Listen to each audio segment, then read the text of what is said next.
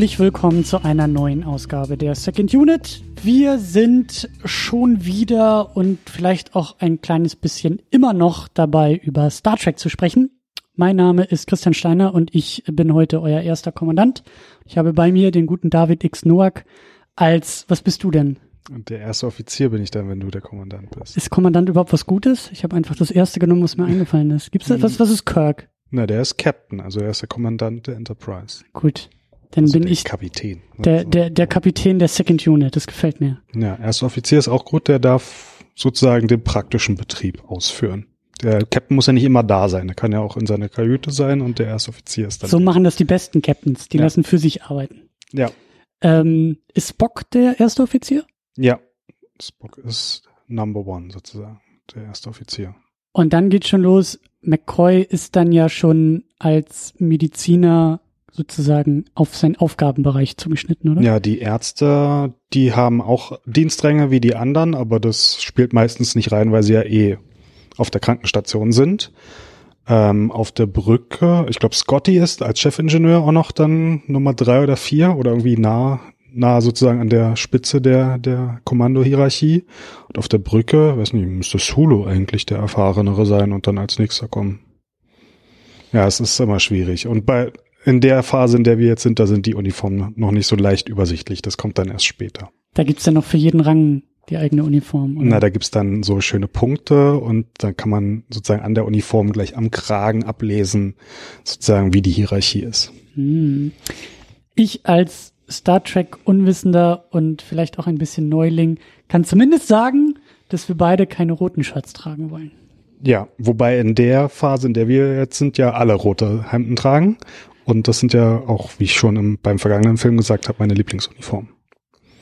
Stimmt, das war beim zweiten war das doch auch mit diesem mit diesem Na, mit dieser offenen? Brust, die Ja, dann ja. Kirk so aufgemacht hat, das ist der Freizeitmodus, wo dann die, die weiße Brust sozusagen gezeigt wurde und dann nicht mehr alles nur noch dunkelrot zu sehen war. ja ja Hm. Genau, wir haben äh, eine Episode zum ersten Film gemacht und dann haben wir eine Episode im Live-Format im Filmrauschpalast zum zweiten Film gemacht und jetzt sind wir wieder hier und reden über Star Trek 3 auf der Suche nach Mr. Spock. Ja, The Search for Spock, im Deutschen natürlich Mr. Spock. Mr. Spock, da wird noch mehr Wert auf Ränglichkeiten gelegt und Titel.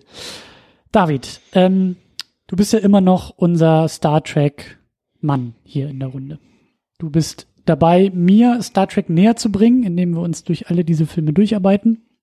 Mittlerweile haben sich übrigens auch noch weitere Kandidaten für Gastspiele angemeldet. Ich glaube, so in den folgenden Sendungen wird auch noch die eine oder andere Stimme dazukommen. Da freue ich mich auch schon drauf. Wenn die Filme wieder besser werden. Das, äh, das darfst du sagen als Star Trek-Fan des Hauses. So, ich, ich, ich traue mich sowas ja noch nicht zu sagen, aber wir werden sowas auch noch sagen und wir werden auch noch dazu kommen. Aber ähm, ja, du blockst auch im Mate-Schrank für den Mate-Schrank und bist Auf da dem Mateschrank sage ich immer, aber ja. in den Mate-Schrank hineingeblockt ähm, und bist, glaube ich, auch noch. Äh, stimmt das? Du bist doch bei der Star Trek Discovery-Serie, glaube ich, auch noch jetzt gerade.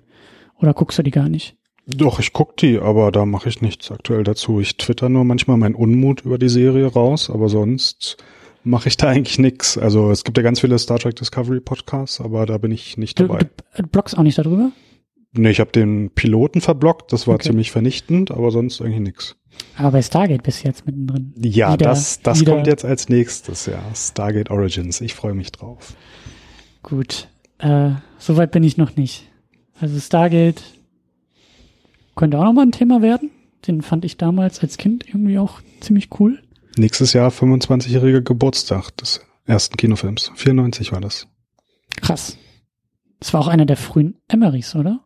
Ja, das war sozusagen der Durchbruch von Emmerich oder kurz davor. Also danach kam ja dann Independence Day und dann Godzilla. Hm. Aber das war der erste richtig große von ihm, glaube ich. Könnte man auch nochmal schön machen, ja. Gerne. Weil wir wollen ja erstmal durch Star Trek durchkommen. Wir haben ja irgendwie noch zehn Filme vor uns. Ja, wir haben jetzt ja, gerade mal ein Viertel erreicht, sozusagen. Ja, aber du sagst, es wird besser. Gut. Ähm, dann sagen wir an dieser Stelle auch noch einmal äh, Dankeschön in Richtung Patreon. Die komplette Liste gibt es ja mittlerweile als Abspann am Ende der Sendung und am Anfang greifen wir uns immer eine Person heraus und sagen ganz besonders Danke an diese eine Person und das tue ich an dieser Stelle an den guten Timo Gerdau. Der ist der jüngste unserer Patrons, Patronen. Patronen. Was ist- Patriarchen? Er ist unser jüngster Patronus. Ich hab- bin Oder ja so. auch bei Harry Potter jetzt. Äh, Achso, okay, da kenne ich mich nie aus. Ne? Also vielen Dank an dieser Stelle und herzlich willkommen hier im äh, Second Unit Patreon äh, Kosmos und so. Ähm, was haben wir noch auf der Liste? Wir, haben, wir, wir nennen es immer Vorverständnis. Wir versuchen uns immer ein bisschen vorsichtiger äh, den Filmen zu nähern über die Frage, was wussten wir schon vorher? Was kannten wir, ohne den Film zu kennen? Oder kannten wir ihn vielleicht schon und haben ihn dadurch noch besser kennengelernt? Meine, das brauche ich dich ja eigentlich gar nicht so sehr fragen. Klar, du kanntest ihn. Aber meine Frage stellvertretend ähm, für vielleicht auch so den größeren Fan-Kontext, was für einen Status hat denn der dritte Star Trek so in Fankreisen oder wie ordnet der sich vielleicht auch so in der Gesamtserie ein? Das kann ich alles ja noch gar nicht so gut machen. Ja, ich habe neulich einen Podcast gehört. Ich weiß nicht mehr, welcher Podcast das war. Aber da meinte jemand, ähm, ja, im dritten Film passiert ja das und das. Und dann meinte jemand anders, der dritte Film, ist das der mit den Wahlen? Und dann so, nein, das ist der vierte. Da gab's noch einen dazwischen. Und ich glaube, diese Anekdote, die kann fast gut zusammen, ähm, was selbst Leute, die alle Star Trek-Filme mal gesehen haben, von diesem Film wissen oder kennen so. Das ist halt irgendwie der zwischen dem mit Khan und dem mit dem Wahlen. Und ja, also ich glaube, also ich kenne einen Podcaster, der sagt, das ist sein Lieblings-Star Trek-Film, ein US-amerikanischer Podcaster. Aber generell würde ich sagen, es hat das einen ganz schlechten Stand im, im Star Trek-Fandom. Dann bin ich ja ein größerer Star Trek-Fan, als ich das dachte, weil genauso hatte ich den auch in Erinnerung. Also ich habe sie ja mal alle geguckt, irgendwie vor Ewigkeiten, zusammen irgendwie mit Fatih, äh, einmal durch die ganze Serie, durch die ganze Reihe, nicht durch die Serie, gibt's ja noch nicht andere, aber durch die Filmreihe, mich irgendwie gearbeitet, so, so als Teenager. Und äh, den mit den Wahlen habe ich auch noch im Kopf. Und da weiß ich auch, das ist der vierte, aber den dritten hatte ich nicht mehr so auf der Pfanne. Also der Titel gibt ja schon an, was irgendwie passiert. Und fünf und sechs kann ich dir auch nicht mehr irgendwie auseinander dividieren. Bei dem einen geht's um, ich glaube, so Religion und so. Ja, fünf, ja. Siehst du, ich hätte gesagt sechs, aber das, ähm, Ja. ja, nee. Aber man, also die Star Trek-Fans sagen ja immer bei den klassischen Filmen so, die Geraden sind die Guten und die Ungeraden sind die Schlechten. Und ich glaube jetzt, wenn wir bei drei ankommen und schon sozusagen den zweiten, also Fehlschlag klingt jetzt vielleicht böse, aber den zweiten, der nicht ganz so toll ist, hat, äh, dann kann man sagen, da wurde schon diese Tradition begründet. Und der erste Fehlschlag ist jetzt wieder die Frage, meinst du damit den zweiten Film oder meinst du damit den ersten? Nee, den ersten. Okay. Eins ist ja ungerade, weil das ist halt The Motionless Picture, dann kommt der mit Khan und dann kommt halt der danach und dann kommt der mit den Wahlen. Ich, ich freue mich gerade ein bisschen, weil ungefähr so würde ich die auch zusammenfassen. Und äh, schön, dass das, dass ich das Und- auch, ja. Du hast ja neulich mich auch in einem Podcast wegen der Scores und der Soundtracks erwähnt. Mhm. Und da muss ich halt auch sagen, so der erste hat halt einen grandiosen Score, dann der zweite war von James Horner, der war ein bisschen anders, aber interessant. Und der vierte ist dann wieder ganz anders und der dritte ist einfach nur so, ja, der klingt so ein bisschen wie der zweite, aber hat jetzt irgendwie nichts Großes Neues. Wie die B-Seiten des Ja, zweiten Films. Sozusagen. Also ich habe ja heute noch einen neuen Song auf dem Soundtrack entdeckt, den habe ich dir schon vorgespielt, weil den habe ich irgendwie nie zu Ende gehört, wie es scheint. Ähm, ja, aber selbst musikalisch ist da nicht viel rauszuholen bei dem Film. Naja, ein bisschen was können wir ja schon noch auch aus dem Film rausholen und das will ich auch und äh, mal gucken, mal gucken, wo wir da, wo wir da hinkommen. Ähm, ja, ich würde sagen, äh, wir versuchen erstmal so ein bisschen in Erinnerung zu rufen, was da überhaupt passiert. Ich habe ihn gestern geguckt, du hast ihn heute geguckt. Es müsste eigentlich brandheiß und frisch in unseren Köpfen schlummern. Willst du? Äh, ich glaube, als Gast muss ich doch, oder? Oder ist es nicht so Das ist die, ist die inoffizielle Regelung, ja. Ach so, ja. Na, ich glaube, wenn man es wirklich in einem Satz zusammenfassen würde, würde ich sagen, äh, Auf müsste, der Suche nach Mr. Spock. ja, äh, würde ich sagen, Leonard Nimoy hinter der Kamera macht sich auf, viele Grundlagen für das Star Trek Universum zu legen und ganz viel aus dem zweiten Star Trek Kinofilm wieder rückgängig zu machen. Punkt. Interesting. Das ist auch schon gleich so diese Reihenbeschreibung, ne? Also im Kontext der anderen Filme. Ähm, da wollen wir am Ende auch noch mal mehr ähm, zu kommen. So diese, das ist ja auch unsere Idee, dass wir uns so auch durch die Filme durchbewegen und vielleicht auch damit dann im Gesamt ähm, auch dadurch dann über diese gesamte Reihe mal sprechen, so welches Puzzlestück jeder einzelne Film vielleicht für diese Reihe ist. Ähm, aber es gibt ja auch noch die Makro, Mikro, die Mikroebene. Mikroebene, ja. Genau. Das war gerade Makro sozusagen und dann die Mikroebene. Ähm, ja, die Enterprise ist auf dem Rückweg nach Star Trek 2 zur Erde. Die Enterprise soll eingemottet werden und Kirk, ja, trifft den Vater von Spock, ähm, muss sich dann Vorwürfe anhören lassen, dass er Spock zurückgelassen hat. Äh, und dann fliegt er wieder zurück und vereint wieder Körper und Geist von Spock, muss die Klingonen besiegen und die Enterprise wird zerstört und der Film ist vorbei. Achso, und David stirbt, weil ich ja meinte, viel aus dem zweiten Film wird wieder rückgängig gemacht. Im zweiten Film ist ja David, der Sohn, eingeführt worden und dafür Spock gestorben und im dritten wird dann David getötet und Spock ist wieder da. Das ist auch ein Schicksal für diesen Kirk, ne? Er kann nur, also er kann nicht gleichzeitig seinen besten Freund und seinen Sohn haben.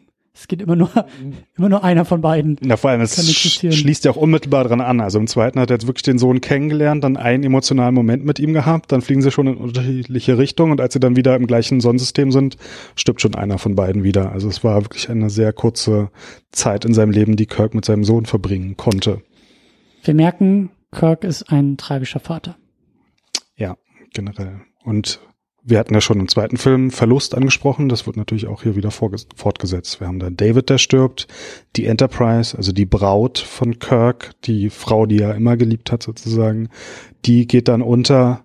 Ähm, ja, das setzt sich ja auch weiter fort. Seine Arbeitsehefrau, wie man so schön sagt. Ja, na, ich, ähm, ich höre ja einen Podcast, falls ich mal einen Fremdpodcast pluggen darf, Trek am Dienstag. Die hören alle Star Trek-Folgen chronologisch durch.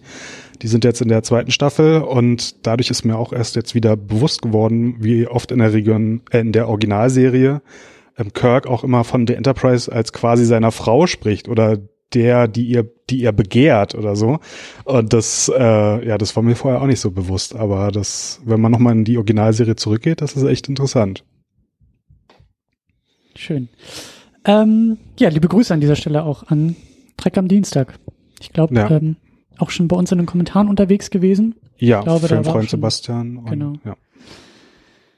Ja, dann hast du schon erwähnt, äh, Leonard Nimoy, der ja nicht nur zumindest kurz den guten Spock spielt, er spielt auch Regisseur. ja, da gab's hinter den Kulissen die Geschichte. Ähm, Star Trek 2 kam raus. Die hatten ja das Skript von Star Trek 2 so angelegt, dass Leonard Nimoy stirbt, weil sie davon ausgegangen waren, okay, das ist die einzige Möglichkeit, wie wir ihn sozusagen zurücklocken können.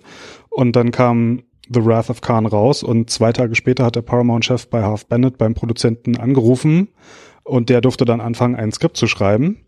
Und dann Für haben den sie, dritten Teil, Für ne? den dritten Teil jetzt, Mhm. also wirklich sofort das Go bekommen. Äh, und dann sind sie natürlich auch an Leonard Nimoy rangetreten. Ja, würdest du denn wiederkommen wollen für den dritten Teil? Und dann meinte er so, ja, wenn ich Regisseur bin. Dann gab es erstmal Hickhack, weil der Paramount-Chef davon ausgegangen ist, dass er in seinem Vertrag hatte, dass er im zweiten Film sterben muss, was aber gar nicht stimmte. Und dann haben sie es aber wirklich hinbekommen und ähm, ja, er hat seinen Vertrag bekommen und ist dann Regisseur geworden. Und vorher war er nur Fernsehregisseur, ich glaube bei TJ Hooker, also bei der ähm, William Shatner in den 80er Jahren Polizeiserie hat er mal eine Folge gehabt und ich glaube auch ein Die viel größere Nachricht ist für mich, dass William Shatner in den 80ern eine Polizeiserie hatte. TJ Hooker, kennst du nicht? Nee. Das ist legendär. William Shatner in einer schwarzen, eng anliegenden Uniform auf Motorrädern fährt durch, keine Ahnung was, Los Angeles oder San Francisco oder so Ja. äh, und löst halt Polizeifälle. Also Shatner hat, abgesehen von Star Trek, auch eine große Fernsehkarriere gehabt. Das war in den 80ern TJ Hooker, dann in den 2000ern Boston Legal. Also der hat noch diverse Rollen gehabt, für die er auch, auch bekannt oder berühmt ist, so, während die anderen Star Trek Stars ja dann meist nicht so Mhm. viel große Karrieren noch hatten. Ich glaube, ich kenne nur so eine nicht so gute Sitcom aus den 2010ern vielleicht sogar oder Ende 2000er. Was Shit My Dad Says, oder was? Das war jetzt noch. Ja, genau. Das, das, Das war war, so ein ein paar Twitter-Account, glaube ich, den Ja. sie dann zur Serie gemacht haben. Und, Ja, das hat- ist jetzt der späte Shatner. Das zähle ich jetzt nicht mit rein. Aber ich meine, Shatner hat doch eine Rap-Karriere hingelegt, oder? Er hat doch irgendwie so Musik gemacht. Hat er nicht so Sprechgesang irgendwie gemacht oder sowas? Also ich weiß, dass Leonard Nimoy mal Musik rausgegeben hat, aber William Shatner, weiß ich nicht, kann sein. Na, da müsste ich, da müsste ich nochmal Wikipedia konsultieren. Aber naja, das also ging ja eigentlich eher um Nimoy. Wir dürfen ja jetzt nicht irgendwie Ja. schon wieder den gleichen Fehler machen und wenn wir über Leonard Nimoy reden, viel zu sehr über Shatner reden. Ich glaube, das äh, würde beiden nicht gefallen. Ähm, Äh, Im Making-of zu dem dritten Teil, also ich habe ja die Special Edition DVD, wo da nochmal eine DVD nur mit ganz vielen Specials ist, da hat dann Shatner es auch so erzählt, dass ähm, Nimoy unbedingt mal Regisseur sein wollte, dann Shatner ihn in TJ Hooker in seiner Serie eingeführt hat, wie man so einen Regiejob übernimmt Mhm. und erst dann hat Nimoy das gelernt Mm. und konnte dann aufsteigen und auch im Kinofilm das übernehmen. Also bei Mhm. Shatner, zumindest Anfang der 2000er, klang das so, als wenn Nimoy das alles nur seinetwegen gelernt hätte. natürlich. Ja, das, Da- da- so eine Geschichten kennen wir. Da kommt dann wieder der Captain durch, der sagt, äh, ohne mich geht hier gar nichts. Ja, so Ja. ungefähr. Aber ähm, ich erinnere mich noch, was du in den ersten beiden Sendungen gesagt hast, ähm, oder zumindest auch beim, beim zweiten war das ja, war das ja so. Wir haben jetzt eine Änderung im Star Trek Film Kosmos. Wir haben zum ersten Mal einen Regisseur, der Star Trek kennt. Oh ja, das stimmt. Das waren ja Ähm. sonst Leute, die gar nichts mit Star Trek zu tun hatten und denen man dann irgendwie so ein Best-of an Folgen erstmal zeigen musste und dann haben sie sich irgendwie entschieden, oh, dieser Khan ist ja ganz interessant und den will ich mal verfilmen und so. Und jetzt haben wir einen, wenn man so will, Experten, weil Nimoy auch bei Star Trek dabei war, also bei der Serie. Das meinten die Schauspieler auch im Making-of, dass es für Nimoy natürlich ein einfacherer Job war, auch als Regisseur, weil alle seine Charaktere oder seine Hauptdarsteller ja alle ihre Charaktere kannten, also bis auf den bösen Klingonen so und dann Savick, die neu besetzt wurde so. Aber für ihn war das natürlich einfacher, weil vor ihm nur Experten standen, aber ja, so habe ich es nicht gesehen. Er selber war ja auch Experte. Er kannte ja seine Rolle. Er hatte das Vulkanier-Dasein geprägt. Darauf hat dann die Savick-Darstellerin auch im Making-of immer wieder darauf hingewiesen, so, naja, da stand ich dann vor dem Typen, der die Vulkanier quasi 20 Jahre lang geprägt hat und der Ja. hat mir dann gesagt, was ich machen soll und dann habe ich das natürlich auch so gemacht. Ja. Ich habe ich hab noch äh, gelesen, dass ähm, der Darsteller von McCoy, ähm, die haben eine Szene zusammen, also Spock liegt ja mit geschlossenen Augen da und McCoy spricht mit ihm Ja. und das war halt so eine der schwierigsten Szenen für Nimoy, weil er ja Regie geführt hat, ohne zu sehen, was passiert, weil er in der Szene die Augen zu hatte. Und ich komme gerade nicht auf den Namen, aber der, der Darsteller meinte irgendwie, dass er sich drüber aufgeregt hat, dass er der felsenfesten Überzeugung sei, dass Nimoy versucht hat, ihn mit Augenzuckungen indirekt zu dirigieren durch die Szene. Also, ähm, ja. Na, die, die Curtis, also die die Savick gespielt hat, die meinte auch, dass Nimoy sogar darauf geachtet hat, wie sie atmet und wann sie atmet und ähm, sozusagen selbst das dirigieren wollte. Also er war wohl ein sehr pedantischer Regisseur, sagen Ja, wir mal aber so. ich meine, guck dir an, der Film ist, glaube ich, von 83, 84, 82? ja, irgendwie so. Anfang 80er auf jeden Fall. Äh, du hast halt keine, so wie heute, weißt du, so, da drehst du digital und hast einen Monitor und kannst sagen, so, zeig mir mal kurz, was ich hier gemacht habe. Das hattest du damals nicht. Du hattest Filmrolle, du hattest Dailies und kannst vielleicht irgendwie einen halben Tag später oder einen Tag später dann überhaupt erst sehen, wie die Szene eigentlich gelaufen ist, in der du die ganze Zeit die Augen zu hattest. Äh, Einwand, ja, wenn man mit Kinokameras dreht. In, in einem späteren Star Trek-Film werden wir dann sehen, dass auch Star Trek-Kinofilme mit Fernsehkameras gedreht wurden. Und da konnte man dann auch gleich live gucken, wie es aussieht. Ich lerne dazu. Ja. Interessant, da bin ich auch gespannt drauf. Ähm, du hast es schon erwähnt. Ähm, wir haben, wir haben eine Umbesetzung. Robin Curtis als Savick, Savick, Savick, Sa- Savick, die ähm, Klingonen, die im Film vorher von, Vulkanierin. das ist korrekt, die Vulkanierin, die im Film vorher von Kirstie Alley gespielt wurde. Ja, Kirstie Alley kennen wir ja, die hat ja der 80er, 90er Jahre dann viel Comedy und große Hollywood-Karriere gemacht. Robin Curtis jetzt nicht so. Ähm, aber ja, das war ein Nebencharakter, der komplett neu besetzt wurde. Ich als Kind habe das äh, überhaupt nicht mitbekommen. Vor allem im Deutschen hat sie auch die gleiche Synchronstimme, was ja passt, weil es der gleiche Charakter ist. Deswegen ist mir das jahrelang nicht aufgefallen, weil ich meine, gleiche Frisur, gleiche Uniform, man sieht sie auch kaum, sie macht auch kaum was. Äh, und dann erst später habe ich gemerkt, so, oh, oh ja, stimmt, das ist ja eine andere Schauspielerin als im zweiten Film. Aber ja, komplett neu besetzt. Und ich glaube, die Schauspielerin, die hat dann nicht mehr so viel gemacht. Ähm, man sagt ihr auch nach, dass sie sehr trocken gespielt hat, aber sie hat halt eine emotionslose Vulkanierin gespielt. Ähm, da hätte es Kirstie Alley noch einfacher, weil im Skript zum zweiten Film war dieser Charakter ja noch als halb romulanisch, halb vulkanisch angelegt und die Romulaner haben ja starke Emotionen, die sie auch zeigen. Und deswegen hat sie auch noch ein bisschen emotionaler gespielt und aber alle Szenen, die darauf verwiesen haben, wurden ja aus dem Film rausgeschnitten. Und dann kam sie dann im dritten Film an und sie war einfach nur eine Vulkanierin. Also musste sie Steinern spielen. Und äh, ja, das hat sie dann auch gemacht. Äh, auf irgendeine Weise dann auch überzeugend, aber ja, das kam halt bei vielen als schlechtes Schauspiel an. Dann haben wir eine, ähm, ich will nicht sagen überraschende Besetzung, aber ich war beim zweiten Film überrascht, dass Kirstie Alley irgendwie in so einem Star Trek spielt. Und jetzt haben wir den guten Christopher Lloyd, der als Klingonenchef, ich habe mir den Namen nicht aufgeschrieben, aber als Er sagt den Namen auch nie im Film. als Bösewicht. Ja, Kirk fragt einmal übers Funkgerät so, wer ist da? Und dann sagt er, here is your opponent speaking. So, also er sagt selber seinen Namen nicht, aber ich glaube irgendwie in den Büchern oder nachträglich wurde dann etabliert, dass der Krug heißt. Ja. Ähm, ja, der Doc Brown sozusagen spielt hier den oh, Schurken. Marty. Und das ist eine seiner ersten Kinorollen. Zuvor war er nur in einer Flug über das Kuckucksnest zu sehen und vor allem für seine Rolle als taxifahrender Ex-Hippie in der NBC-Sitcom Taxi bekannt. Und erst 1985 kam er Back to the Future raus. Also das war noch davor. Und ähm, Nimoy hatte auch im Making-of erzählt, äh, dass er es also dass es schwierig war, dem Paramount-Chefs Christopher Lloyd zu verkaufen, weil die halt gedacht haben, das ist irgendein so ein Comedy-Darsteller. So, wie soll der jetzt hier so einen angsteinflößenden Schurken spielen? So, aber Nimoy hat es durchgesetzt und Christopher Lloyd hat es ja eigentlich ganz gut gemacht. So, also er ist jetzt irgendwie nicht negativ aufgefallen, würde ich sagen.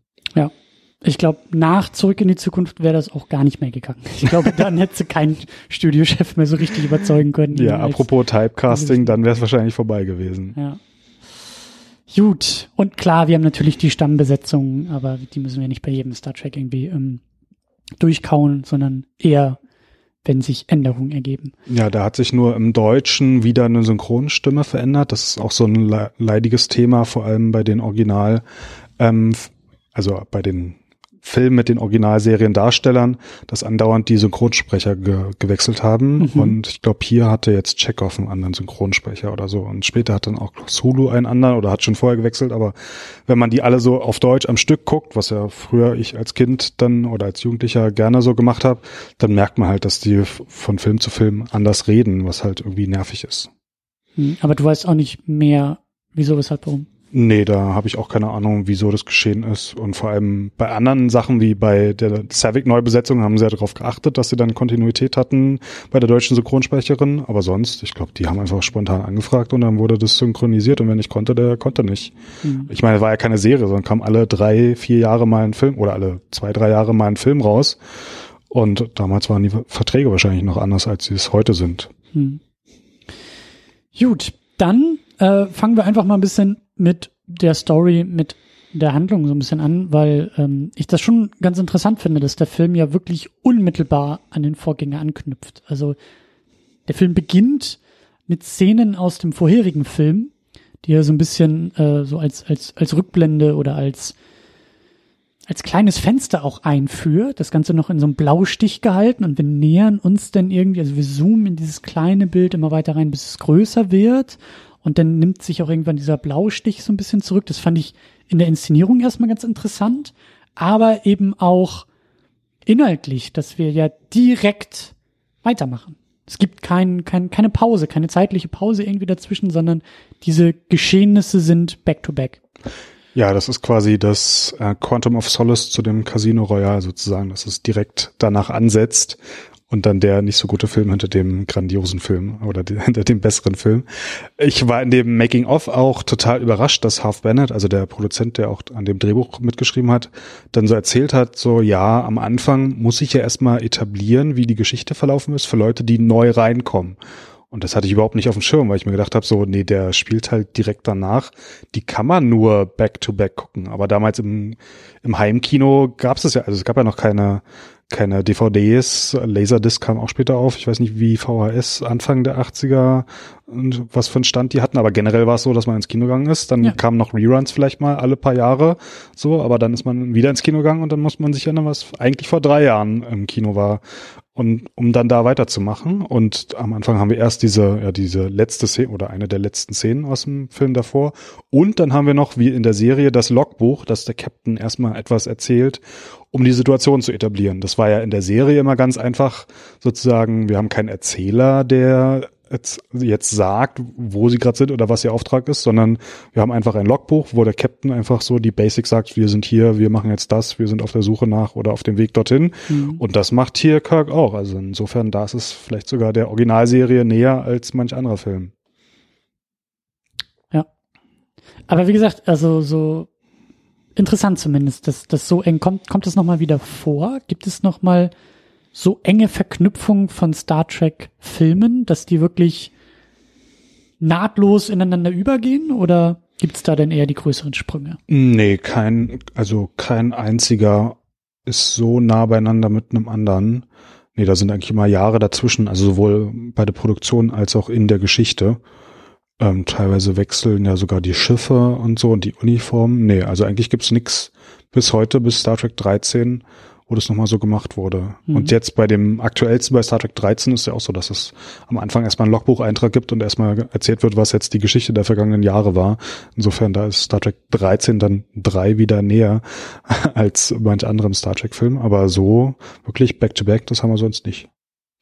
Und dann ist es ja so, dass relativ schnell ähm, diese ganze Handlung um Spock aufgemacht wird. Also dass ja eben auch auf der Enterprise irgendwie Spocks Kabine, wie sagt man, versiegelt wurde und dann aber Kirk schon irgendwie so, ein, so einen Hinweis und so einen Alarm irgendwie bekommt, so hey, da ist irgendwas los. Da ist irgendwie jemand eingebrochen, irgendetwas oder irgendjemand befindet sich in Spocks Kabine. Und dann geht er als guter Captain natürlich höchstpersönlich hin, um sich anzuschauen, was da los ist.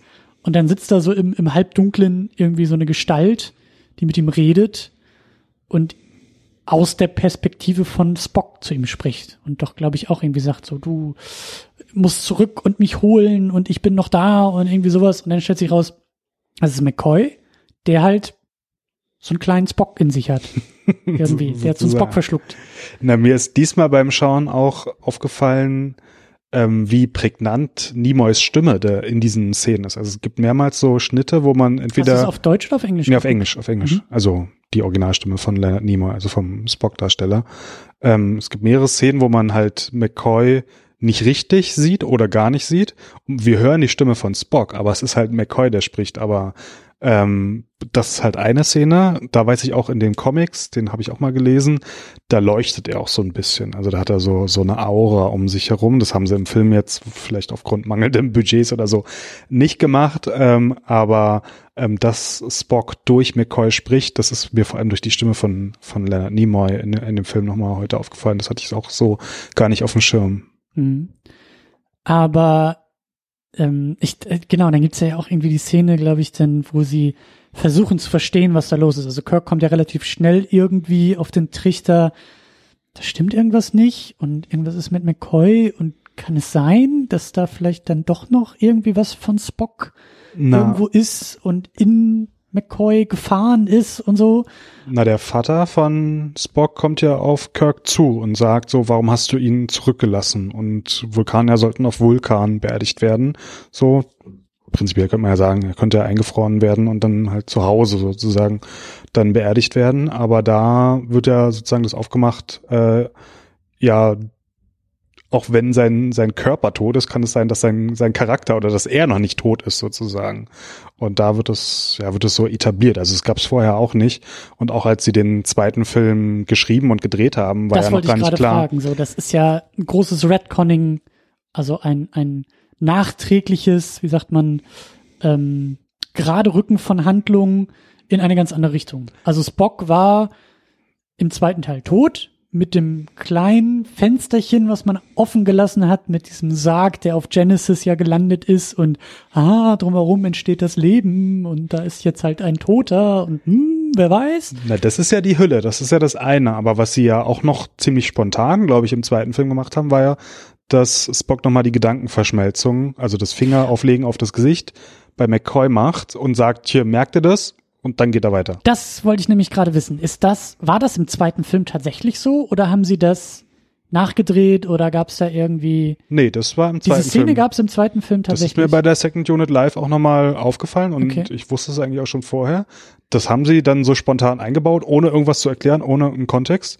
Und dann ist er ja erst in die Kabine gegangen und in dem Gespräch Kirk mit Spocks Vater, Ja. äh, Sarek, äh, da sagte er auch so, er konnte mich gar nicht berühren, so, weil da war halt Glas dazwischen. Und es war halt schon in der Originalserie etabliert, dass wenn man dieses Handauflegen macht, dass man dann Gedanken verschmelzen kann und das dann sozusagen mein Mind, äh, my mind to, to your mind, sagen sie dann im Englischen immer, also dass sie sozusagen ihre, ihre Erfahrungswelten austauschen können. Mhm. Ähm, aber es ist halt immer mehr so ein Augenblickmoment und dass dann auf einmal die gesamte Seele von Spock da in McCoy reingefahren ist, obwohl er danach noch diese verdammt emotionale Szene mit Kirk gehabt Ja, hat da durch war, da, das da, Glas da war er durch. seelisch einfach schon leer. Also das war, Vielleicht war er nur noch eine leere Hülle und es war der Autopilot, der dann, ja, oder die letzten fünf Prozent, die er übrig gelassen hat. Und ja, aber der neue Spock müsste sich ja dann daran nicht mehr erinnern können. Also außer er hat sich auch die Videoaufzeichnung angeguckt, was wir auch in dem Film hier gesehen haben, dass es ja Sternflotten-Videoaufzeichnungen gibt, die anscheinend Ja, mit da- da- Kameras gedreht wurden, wie im da Film. kommen wir, da kommen wir gleich auch noch drauf zu sprechen. Das ist für mich dann mehr so ein bisschen Inszenierung. Da habe ich auch so meine Nitpicks ja, das, zu, zu machen. Aber ähm,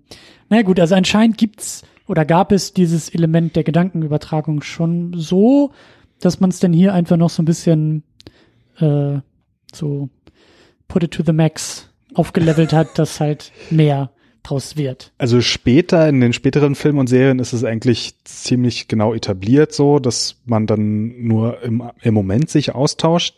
Wobei es auch in der Serie so Ausreißer gab, dass das Spock auch schon mal durch eine Wand gemacht hat, ähm, was ja überhaupt keinen Sinn ergibt. Ähm, und jetzt in der aktuellen, in der neuesten Star Trek-Serie, Star Trek Discovery, ist es sogar so, dass wenn man das einmal verschmolzen hat, dass man dann später auch nochmal Kontakt aufnehmen kann und nochmal skypen kann, auch über diverse Sonnensysteme hinweg, so, was jetzt auch vollkommen neu war. Aber in diesem Film. Hey, das bei dann- Star Wars auch mittlerweile. Also ähm, ja, da, stimmt, ja, das haben wir, haben wir da auch gehabt. Ja, das ist gerade äh, hochaktuell. Ähm, aber dass dann sozusagen die gesamte Seele eine, einer Person in eine andere Person fährt und die ursprüngliche Person trotzdem erstmal weiter funktioniert, immerhin eine Viertelstunde, äh, das, ja, das war vollkommen neu. Das haben sie sich da ausgedacht. Das haben sie sich dann dazu geschmückt, sozusagen zu dem Bild der Vulkan, ja. Mhm. Dann war für mich noch so ein, so ein Moment drin. Also ich, ich, wie gesagt, Star Trek habe ich schon mal alles irgendwie gesehen, aber ich glaube, ich kenne Star Trek eher auch, also alle Filme gesehen, aber ich kenne Star Trek eher auch durch die Momente, in denen Star Trek irgendwie Popkultur geprägt hat. Also durch, durch das Drumherum, durch Referenzen, durch Parodien, durch Klischees. Und hier gab es denn so diesen hier gab es dann diesen Moment, den ich mit Kirk im Klischee irgendwie auch assoziiere. Kann vielleicht falsch sein, aber dieser Moment, wo sich Kirk widersetzt, wo, wo er gegen Anordnung handelt und sich die Enterprise schnappt, weil er will ja zu seinem Freund und er will ihn ja retten. So, ist das, ist, ist da mein Star Trek Klischeeometer richtig geeicht? Stimmt das oder reime ich mir das jetzt gerade nur so zusammen? Ich habe den Eindruck, dass Kirk ganz oft so ähm, so draufgängerisch irgendwie dargestellt wird. In, in, in seinem Moment so. So dieses klassische Scheiß auf die Verordnung, ich bin Kirk, ich bin der Captain, das ist meine Enterprise und ich sag, da geht's lang. Ja, in der Originalserie, die hat ja nie in der Nähe der Erde des 23. Jahrhunderts gespielt, sondern da, da waren sie ja on the frontier, also sozusagen im unbekannten Raum und da gab es einfach keinen Apparat, dem man sich groß widersetzen konnte. Aber trotzdem gab es halt viele Regeln, die er einfach nicht beachtet hat oder auch manchmal Vorgesetzte, die er halt am besten aus dem Weg räumen wollte, weil er halt so sein eigenes Ding machen wollte. Ähm, das gab's da schon. Aber was wir hier zum ersten Mal sehen, ist halt die Föderation, die Menschen auf der Erde mit Vorge Vorgesetzten, die ihm dann halt Befehle geben und er sagt halt, ja, scheiß drauf, ich mache jetzt mein Ding und ziehe das hier durch. Und das ist auch so ein Trope, ähm, der dann vor allem in späteren Serien ganz bekannt wurde, der Jerk Admiral. Also es gibt halt immer irgendwie einen Vorgesetzten, der halt irgendwie aus irgendeinem Grund böse ist oder anscheinend böse Absichten hat und dann irgendwelche Befehle gibt, mit der die Enterprise komplett halt nicht klarkommt und dann muss sich halt der Captain widersetzen oder tendiert halt eher dazu, was anderes machen zu wollen. Äh, und das wird hier zum ersten Mal etabliert. Also wir lernen auch die Föderation ein bisschen näher kennen und dann auch die Sternenbasis und auch den Geheimdienst, was ja auch ein bisschen beunruhigend war, als McCoy da in der Bar war und dann war gleich fünf Meter weiter ein mhm. Geheimdienstoffizier, der sich dann gleich zu ihm gesetzt hat und meinte so, ja, passen Sie mal auf Ihre Lautstärke auf und worüber Sie hier reden wo man sich auch denkt, so, okay, überwacht die jetzt alle Leute von der Enterprise oder nur die, die eh schon ein bisschen verrückt wirken, weil äh, McCoy ist ja schon vorher negativ aufgefallen so, aber wir lernen halt die Föderation kennen und die Föderation ist ein Problem. Also das ist halt auch so ein, ja, so ein Thema, was dann auch in den 90ern vor allem ähm, etabliert wurde, dass halt die, die, die Raumschiff Besatzung, also hier ist es jetzt die Enterprise, in den 90ern war es dann zum Beispiel Deep Space Nine, dass die halt eine eingeschworene Gemeinschaft mhm. sind und dass die Hierarchie da drüber, das sind so die, die es nicht verstehen oder die irgendwelche Ansichten haben, wo dann der Captain sich widersetzen muss und so. Aber das, das wird ja auch so etabliert. also diese, diese, wie soll man sagen, das System, also man muss sich dem System widersetzen. Man muss sich dem System, ähm, ja, ähm, man muss sich davon lösen, wie du sagst, als eingeschworene Gruppe, was ja hier auch der Fall ist, ne? So die, die, die Besatzung, die Kernbesatzung der Enterprise, die da auf der Brücke irgendwie rumrennen, so die dürfen dann irgendwie nochmal losziehen und müssen nochmal irgendwie Spock retten. Und ähm, was sagt ein Roddenberry dazu? ist das so in seinem Sinne? Ist das so? Also in dem Making of wurde der, glaube ich, kein einziges Mal erwähnt. Also ich glaube, sein Einfluss hier auf den Film war jetzt auch nicht aber, besonders aber deckt groß. Deckt sich das mit seiner Vision von Star Trek? Also ist das nicht nee, auch eher so ein, so ein. Bei Roddenberry war das Ding, dass es ja zwischen den Menschen keine Konflikte geben soll, was halt in der Originalserie noch nicht so ausgeprägt war, aber dann in Next Generation, als er kreative Freiheit hatte, dann vollkommen ausgelebt wurde. Und da war halt dann das Problem, so, okay, wenn die Menschen alle Friede, Freude, Eierkuchen miteinander haben, wie bringt man da Konflikte rein? Da war es halt immer dann von außen. In der mhm. Originalserie waren es dann halt äußere Player und dann in Next Generation war es schon so, okay, die Crew unter sich hat niemals Probleme miteinander und dann ist es halt der Jerk Admiral, der von oben, von außen kommt, der also dann den, da rein Den gab es bei Next Generation und Next Generation ist schon so ein Baby tatsächlich von Roddenberry gewesen. Ja, also kann ja. man schon sagen, dass er mit dieser, mit diesem Motiv weniger Probleme hat. Ja, aber das war ja schon Jahre später nach diesem Film. Also hier wurde okay. es dann zum ersten Mal aufgemacht. Vielleicht hat er das übernommen, adaptiert oder ihm war es egal. Aber ursprünglich in seiner ursprünglichen Vision sollten Menschen untereinander eigentlich keine Probleme haben, was halt dann schwierig ist, irgendwie so Drama oder irgendwie einen Spannungsbogen reinzubringen. Und ich glaube, das hier, was hier in dem Film passiert ist, das hat schon eher weniger mit seiner Vision zu tun, auch wenn er dann teilweise später auf der Welle dann mitgeschwommen ist. Mhm. Ähm, ich würde schon meine erste Interpretation anbringen wollen hier.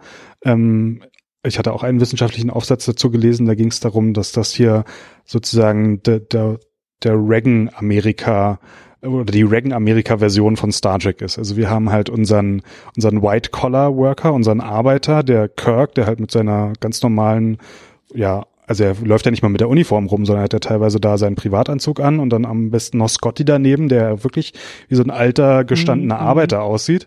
Und dann so haben wir Handwerker, ja. ja so ein ja so ein Handwerker und dann haben wir da diesen Schnösel, den Captain der Excelsior, der da auf seinem Bett liegt und sich die Fingernägel da schneidet, der halt irgendwie so ja der Liberal Elite Typ ist oder so oder irgendwie dieser Staatsapparat, der uns nicht versteht und wir aber die Arbeiter hier müssen zusammenstehen und müssen uns da widersetzen und dann den Staat zerschlagen. So, das ist halt eigentlich Reagan pur, so Misstrauen gegenüber dem Staat, um dann halt später Wirtschaftsliberalisierung anzufangen und dann den Staat zu minimieren. Insofern ist es eigentlich eine ziemlich konservative Sicht auf die Zukunft und das hatte ich vorher auch noch nie so gesehen und das fand ich auch hoch faszinierend bei dem Film. Und hochaktuell, das kommt mir alles irgendwie ja, ja, bekannt vor. So. Ja, wir haben jetzt hier, wir, we are bringing back the power to the people, was Trump in seiner Inauguration Speech gesagt hat. Ähm, so. Drain das, the swamp ist das Stichwort. Da wird erstmal der Sumpf ja, äh, ausgetrocknet, ja. indem die hart arbeitenden Handwerker, Besatzungs, äh, ne, dass die mal wieder. Ja, und die Excelsior sind. und dann der Geheimdienstapparat, der mhm. anscheinend auch irgendwie ziemlich mächtig ist. Das wäre dann der, Swamp. Deep State, the Deep Space. ja, so, sag es dir. Sozusagen, ja, die Sternflotte hat auch ihren eigenen Deep Space. Deep State und da muss sich dann der Arbeiter Kirk mit seiner kleinen Arbeitergruppe dann da widersetzen und dann mal ein bisschen dagegen auflehnen. Ja, insofern, ja, da gibt's sogar Parallelen zur Gegenwart. Das passt. Hm. Tja. Ähm, da gibt's auch noch ein paar andere Ebenen, die wir, die wir nachher so ein bisschen bei den Motiven, ähm, glaube ich, noch weiter besprechen werden. Aber wir haben es auch schon angesprochen, ein bisschen, bisschen erheiternd, aber Kirks Sohn stirbt. Und sie stirbt doch, glaube ich, auch, seine, seine Angebetete, oder? Also die Mutter des Sohnes ist doch, glaube ich, nee, auch. die ist ja am Ende vom zweiten Film, steht mit ihm auf der Brücke, dann gucken sie nochmal dem Genesis-Planeten entgegen und träumen so ein bisschen zusammen. Und sie ist dann einfach nicht mehr da. Also der Film spielt ja jetzt direkt nach dem Ach, zweiten. stimmt, das war, ja, ja, stimmt, ja, ja. Und sie müsste ja dann entweder mit David und Savick auf dem Planeten oder auf der Grissom geblieben sein, was wir aber nicht sehen und die Grissom wird dann zerstört. Oder sie ist auf der Enterprise, aber da sehen wir sie auch nicht. Also sie kommt einfach nicht mehr vor. Wir wissen nicht, was mit ihr passiert ist. Wie sind denn so die familiären Zustände von Kirk? Als, als Captain, als Draufgänger, der mit seinem Schiff verheiratet ist und seiner Crew, äh, seine Crew als, als Familie ansieht, äh, ist sonst nicht viel mit Familie und Sesshaftigkeit, oder? Nee, das, das merken wir dann später in einem sehr späten Star Trek oder in dem letzten Film mit Kirk, dass er sich dann immer gegen die Frauen und für die Mission entschieden hat und dass er sich dann auch im hohen Alter dann fragt, naja, hätte ich mich nicht vielleicht doch mal für eine Frau entscheiden sollen und die Mission einfach so sein lassen sollen. Aber das Klischee in der Originalserie ist ja so, dass er irgendeine Prinzessin von einem fernen Planeten trifft, dann eine Nacht mit ihr verbringt und dann danach zieht er weiter und da er ja eh im tiefen Raum unterwegs ist, wird er sie nie wiedersehen. Und das war ja dann schon der, der Spin sozusagen oder die Überraschung dann im zweiten Kinofilm so, hm, ja, eine deiner Frauen hat übrigens mal ein Kind bekommen. So, aber Ja, das wird ja. ja. dann hier gleich schon wieder aufgelöst, indem das Kind stirbt und die Frau kommt halt einfach nicht mehr vor und wird auch nie wieder erwähnt. Im Und- Gegensatz zum Sohn, immerhin. Der hier nochmal erwähnt wird. Nee, nee, der wird in einem späteren Kinofilm sogar nochmal erwähnt. Okay. Das ist ja auch eine ganz traurige Geschichte. Das war ja ein Nachwuchsdarsteller, der war irgendwie 21 beim ersten Film oder so. Mhm. Und der ist mit 27, 28 gestorben. Er hatte AIDS. Ähm, und danach wurde dann der sechste Kinofilm gedreht und da hat dann Nemo, äh, hat dann der Regisseur vom zweiten, der auch der Regisseur vom sechsten ähm, Film ist, und Nicholas Meyer hat dann nochmal ein Bild eingebaut von dem toten Sohn, weil der Schauspieler halt auch gerade gestorben war. Und das war dann nochmal so als Hommage an sein Lebenswerk gedacht. So, also es ist auch eine ganz tragische Geschichte, was mit dem dann Mhm. ähm, später passiert ist. So, also der Sohn wird dann später sogar noch öfter mal oder wird dann nochmal aufgegriffen, aber ja, die Frau, die kommt nie wieder, oder die, also war ja nicht Frau, aber die Mutter seines Kindes, die kommt nie wieder vor. Und, und, und auch das, das Thema, also ist jetzt nicht so, dass im, weiß ich nicht, ich glaube im vierten kann ich das selber bestätigen, aber im fünften auch nicht, dass auf einmal noch weitere Kinder irgendwo auftauchen oder weitere Liebschaften irgendwie. Also das Thema Liebe, Familie ist hiermit fast komplett zugemacht worden. Ja, das, das gibt's dann eigentlich nicht mehr. Ähm, in den Reboot-Filmen wird dann nochmal die, die Liebschaft eingeführt, äh, also in dem zwölften Kinofilm, auch wenn sie dann im dreizehnten wieder nicht vorkommt. So, aber generell der Captain ist halt mit der Mission und mit der Enterprise verheiratet und Familie ist halt immer so schwierig. Auch bei Picard, der dann auch sieben Staffeln Zeit hatte in Star Trek The Next Generation, der hat zwar auch immer mal wieder so Beziehungen und auch in den Filmen immer mal wieder so, ähm, aber ja, Familie und Captain der Enterprise, das lässt sich nicht vereinen. Das ist, ja, das geht einfach nicht zusammen. Na gut. Dann haben wir ähm, eine, du hast es so schön beobachtet, eine, eine, eine Umdeutung des Genesis-Projekts. Also das, was im zweiten Teil, wie der Name ja auch schon sagt, wie wir da ja auch gesehen haben, ein Quell des Lebens, ein, ein, ein kreierendes, ein schöpfendes Element, diese, dieses Experiment, das Genesis-Experiment, was eben dann ja aus dem Planeten ein, oder also was erst einen lebensfähigen Planeten oder für, für Menschen lebensfähigen Planeten erzeugt, wird hier durch die Klingonen zu einer Waffe. Oder, oder, Mm, Dann die Klingonen, die deuten das so, aber wir lernen ja erstmal, dass der Genesis Torpedo, wie die Klingonen ihn dann nennen, Genau. oder das Genesis Gerät, wie es glaube ich noch im zweiten Teil hieß, ähm, dass das halt instabil ist, weil halt der Sohn gecheatet hat, also weil er halt gemogelt hat, genauso wie sein Vater. Also vielleicht ist er ja seinem Vater doch viel ähnlicher, als es im zweiten Film noch schien, als sie, als die großen Gegenstücke erschienen, halt Kirk, der Militär in Anführungszeichen, andererseits dann der zivile Wissenschaftler David, der halt nicht wollte, dass das Militär den Zugriff bekommt. Und dann im dritten Film sehen wir auf einmal die Parallelen Kirk, der halt immer mogelt, was wir auch im zweiten Film dann groß etabliert haben.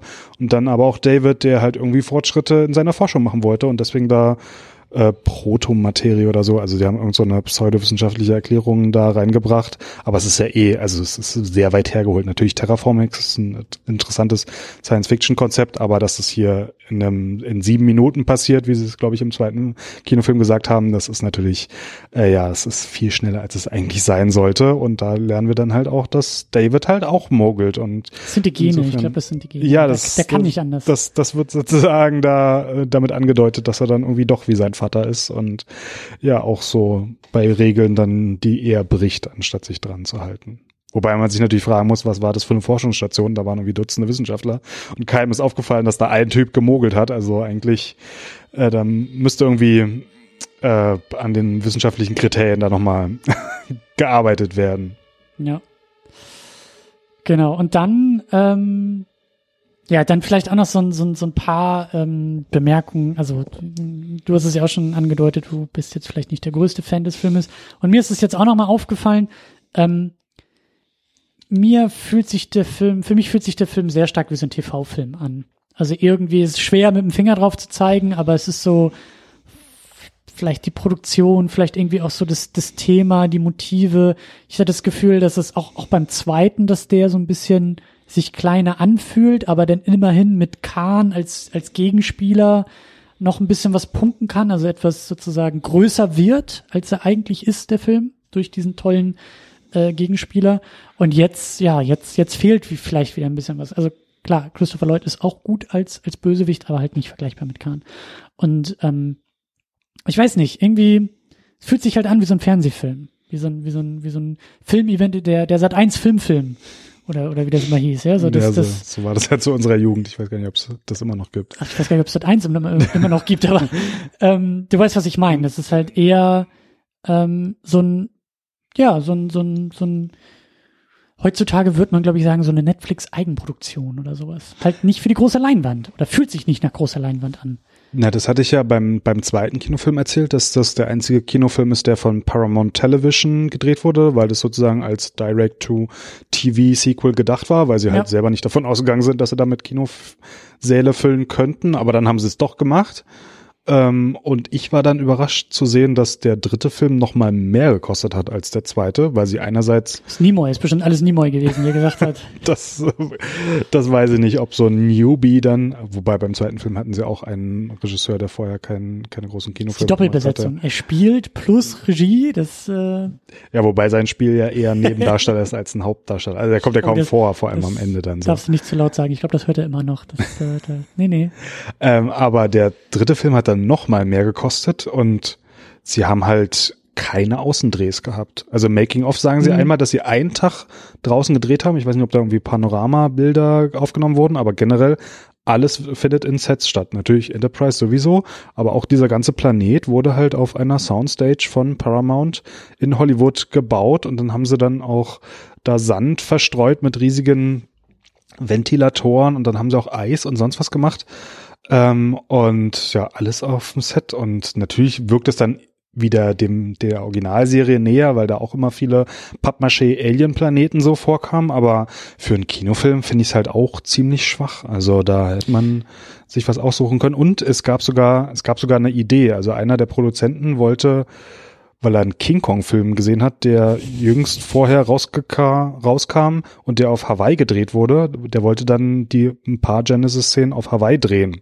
Und dann hatten sie aber schon das Set gebaut und es gab einen Brand auf dem Studio. Und der Produzent sagt im Making of, als er das gehört hat, hat er sich gefreut, weil er sich gedacht hat, sein Hawaii-Plan geht jetzt endlich auf, weil wenn dieses Studio jetzt abbrennt, dann müssen wir woanders drehen und dann kommen wir vielleicht doch noch nach Hawaii. Aber auch in dem Making-of hat William Shatner erzählt, dass er selber mit einem Feuerlöscher in dem, in das Studio reingegangen ist und den Brand quasi alleine gelöscht hat und die Feuerwehr erst nach ihm kam und er dann äh, salutiert hat und den Job übergeben hat. Natürlich. Ein Produzent meinte dann so, ja, da haben auch Schauspieler mitgeholfen, aber der hat dann die Shatner-Story nicht so eins Natürlich. zu eins und bestätigt. Shatner steht da oben ohne, unter wehender Fahne und hat irgendwie das Studio höchstpersönlich und allein gerettet. Da Shatner hat er halt erzählt, er hat halt TJ Hooker nebenbei gedreht, also die Polizeiserie und er musste in den Pausen dann den Star Trek Kinofilm drehen. Also er hat eigentlich eine Fernsehserie auch anscheinend auf dem Studio oder auf dem Gelände dort gedreht und dann halt nebenbei Star Trek. Und er hat halt den Brand mitbekommen und sein erster Gedanke war, verdammt, wenn ich jetzt den Drehtag verliere, dann bringt das meinen TJ Hooker Plan durcheinander. Und ihm war die Serie anscheinend so wichtig, dass er dann sein Leben riskiert hat und ins Studio reingerannt ist, um diesen Brand angeblich alleine zu löschen.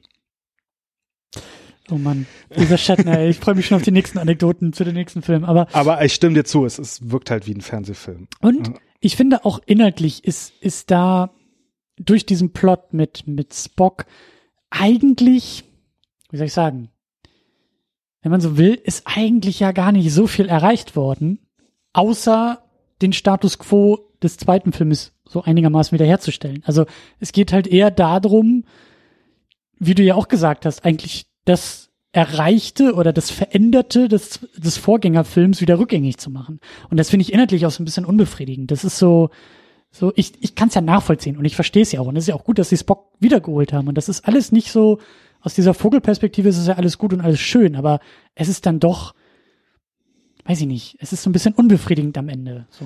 Na, es ist halt eine kleine Plus Geschichte. die Enterprise ist zerstört. Ah ja, das ist natürlich, das war Furchtbar ja noch, ist das. Äh, da war, kam ja noch hinzu, ich glaube, Half Bennett wollte, dass das nicht im Trailer gezeigt wird, dass die zerstört wird, weil das halt der große Überraschungsmoment sein sollte.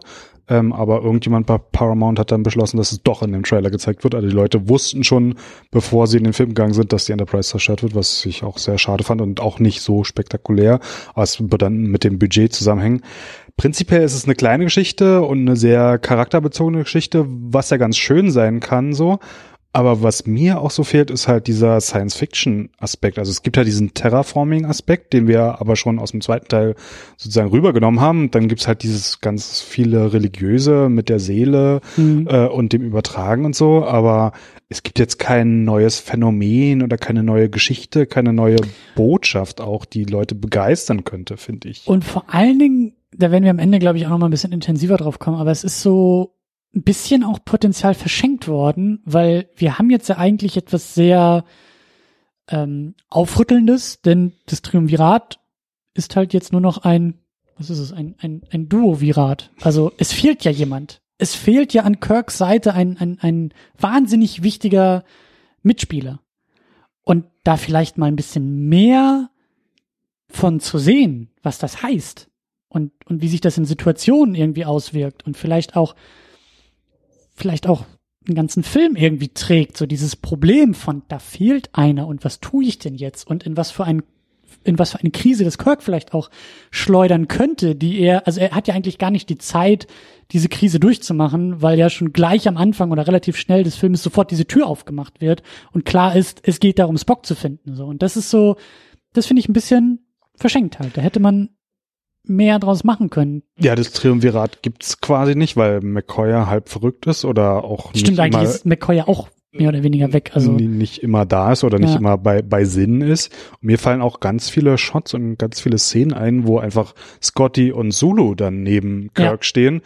Aber was ja kein neues Triumvirat ist, weil Kirk gibt die Befehle und die anderen stimmen zu und machen alle mit, Ja, so, ja. haben aber keinen eigenen Charakter oder bringen nichts ins Spiel, was irgendwie Tiefe verleihen würde. Ja. Sondern wir haben halt ja den McCoy, der irgendwie abseits steht, weil er gerade nicht geistig gesund ist. Spock ist nicht da und dann haben wir ein neues Triumvirat, was aber eher wie eine Hierarchie funktioniert. Kirk gibt die Befehle vor und die anderen folgen. Und das war's. Und es ist halt irgendwie dann so eine Kirk-Geschichte. Das ist mir auch aufgefallen. Also so, so, so ein paar Bilder, wo Scotty auf einmal denn daneben steht. Und da dachte ich auch, cool, ist das jetzt vielleicht, also kommt da was? So dreht sich Kirk um und erwartet irgendwie Spock und kriegt von, von äh, Scotty vielleicht ein ganz anderes Feedback und ist dadurch irgendwie verwirrt und sagt, brauche meinen Spock wieder hier. So, das fehlt halt irgendwie, weil, weil ziemlich schnell die Marschrichtung auch klar ist und nicht, es kommt ja nicht überraschend erst im dritten Akt die Erkenntnis, oh, da ist noch Spock und wir haben die Möglichkeit im großen Finale dieser Geschichte ihn zurückzuholen und weil wir brauchen, wir merken zwei Akte lang, dass er fehlt und jetzt so, ne, dieser, dieser Aufbau fehlt ja auch. Es ist Ja, halt das- ziemlich schnell klar, wohin es geht und ähm, was, was so auf Plot habe ich, habe ich auch gelesen irgendwie im, im äh, zur Produktion, dass, dass ich glaube auch, ich glaube Nimoy war das auch relativ, oder von ihm kam so ein bisschen diese Idee, die Enterprise zu zerstören, weil er auch gesagt hat, der Plot ist ja eh, ist, also der Plot hat wenig Überraschung und wird auch wenig Überraschung haben, weil klar ist, wohin es geht. Ähm, wir wollen aber zwischendrin noch so ein paar Überraschungen, also eigentlich Überraschungen liefern. Du hast gesagt, im Trailer wurde es auch schon gezeigt, aber so die Idee von, hey, wir brauchen, wir brauchen ähm, schockierende Dinge. Es muss ja irgendwas passieren, also lass uns die Enterprise zerstören, weil es eh klar, am Ende des Films ist Spock zurück. Äh, ja, so. Search for Spock, ja. Ja, also ja. ist ja, und das meine ich so ein bisschen. Es ist ein bisschen mhm. schade, dass, dass da, da hätte man noch mehr draus machen können aus diesem, aus dieser Situation und irgendwie auch aus der, aus der, aus der Trauer um Spock. Die ist auch relativ kurz gehalten. Klar, am Ende des zweiten Filmes und hier am Anfang Kirk, der da auch noch so seine, seine, seine äh, Trauer irgendwie mit sich herumträgt, aber der sich ja dann auch ziemlich schnell an den Gedanken gewöhnt, da ist ja noch was und ich kann diese Trauer ja sofort in etwas Produktives umwandeln, weil äh, ich will zurück zu Genesis und Spock holen. So, und da, naja. Ja, also das wäre interessant gewesen, wenn sie versucht hätten, irgendwie Sulu und Scotty als das neue Triumvirat aufzubauen, weil Sulu ist gar nicht so ausgeprägt gewesen. Also der wäre jetzt nicht so logisch gewesen, aber Scotty war eher so der, der Raubeinige, der dann eher auf die Gewalt gesetzt hätte, also vielleicht dann auch eher der emotionale, also vielleicht ein ganz guter McCoy-Ersatz, aber das Triumvirat hätte halt nicht funktioniert, weil es halt dieses, diesen logischen Gegenpol nicht gegeben hätte. Ähm, ja, aber haben sie halt nicht gemacht und im Trackcast, in einem anderen deutschen, deutschsprachigen Star Trek Podcast, haben sie auch so gesagt, der Film bringt halt irgendwie nichts und ohne das Triumvirat macht's halt auch nicht so viel Spaß und es wäre viel schöner gewesen, wenn halt Spock schon in der Mitte des Filmes wieder da gewesen wäre und dann hätten sie wieder zu dritt neue Abenteuer zusammen erleben können ja. und vielleicht irgendwas klären, lösen oder entdecken können, so, aber das haben sie nicht gemacht. Das haben sie sich wirklich bis zur letzten Szene auf, aufbewahrt, auf, ja, also, ja, ja. das ist halt verschenktes Potenzial. Ja. Was mir aber wieder gut gefallen hat und was ich, glaube ich, bei jeder dieser Star Trek-Episoden äh, erwähnen will und erwähnen werde, sind die Special Effects. Also jedes Mal, wenn diese doofe olle Enterprise zu sehen ist und durch das Weltall fliegt, freue ich mich. Ähm, Gerade auch diese, diese ähm, Verfolgungsjagd haben wir auch noch gar nicht so sehr erwähnt. Es gibt ja diese, wie ist sie, Excelsior? Ja, Excelsior. Das, das Nachfolgeschiff oder das neue Flaggschiff, glaube ich, der Föderation, ne? so die Enterprise. Das hat ja auch einen neuen Antrieb und Scotty wird ja auch dahin versetzt, um dann da Teile zu klauen und den Antrieb ähm, zu sabotieren. Aus, auszuschalten. Ja, ja, ja. Aber äh, das fand ich halt auch ziemlich cool. Also diese, diese, diese ich will nicht sagen Verfolgungsjagd, aber das hat für mich auch in der Inszenierung ganz gut funktioniert. Ne? Also diese beiden Schiffe, die da abdocken und die Enterprise, die dann hier einfach abhaut und dann da irgendwie diese Tore aufmachen muss, rechtzeitig durchfliegt und dann einfach abhaut und so. Das, also diese ganze Tricktechnik dahinter, diese Modelle, die da eingesetzt werden und Matte Paintings und egal was und egal in welchem Kontext, sobald da irgendwie ein Raumschiff durch die Gegend fliegt, freue ich mich in diesen Star Trek Filmen. Das ist wirklich schön mit anzusehen mir macht das immer noch unglaublich viel Spaß. Umso tragischer, dass die Enterprise dann am Ende zerstört ist und und das das hat alles für mich sehr sehr sehr sehr gut funktioniert so und ich ich äh, ich will nicht müde werden, das zu loben und das zu erwähnen, weil das übersieht man halt irgendwie schnell und wenn wir irgendwie im Plot äh, uns beschweren und bei den Figuren oder so, das das gefällt mir. Das ist immer noch, das könnte mehr sein. Also da könnte ich zwei Stunden von sehen und vielleicht nicht so viel mehr, aber so, das ist gut, ist schön. Ne, ich glaube, es war wieder Industrial Light and Magic und sie haben halt wieder da ihren, ihren Zauber rübergelegt und ja, also ich finde es jetzt nicht so herausragend, da werden wir dann später noch in anderen Filmen noch ganz andere schöne Sachen sehen so, ähm, aber ja, also mir gefällt vor allem das Design der Excelsior, das ist eigentlich mein Lieblingsdesign eines Raumschiffs in Star Trek. Darf ähm, man das ähm, sagen als Star Trek-Fan? Also kriegt man da nicht auf den ja, weil Würfel? die Enterprise B die sieht dann auch so aus. Also leicht verändert, aber das ist, ähm, das ist auch so ein Design. Die kommt die? am Anfang von Star Trek Generations vor. Der letzte Film mit Kirk, falls du dich daran erinnerst. Ein bisschen, ja. Also die nächste Enterprise ist dann die A? Das ist die A, die okay. sieht nochmal genauso aus.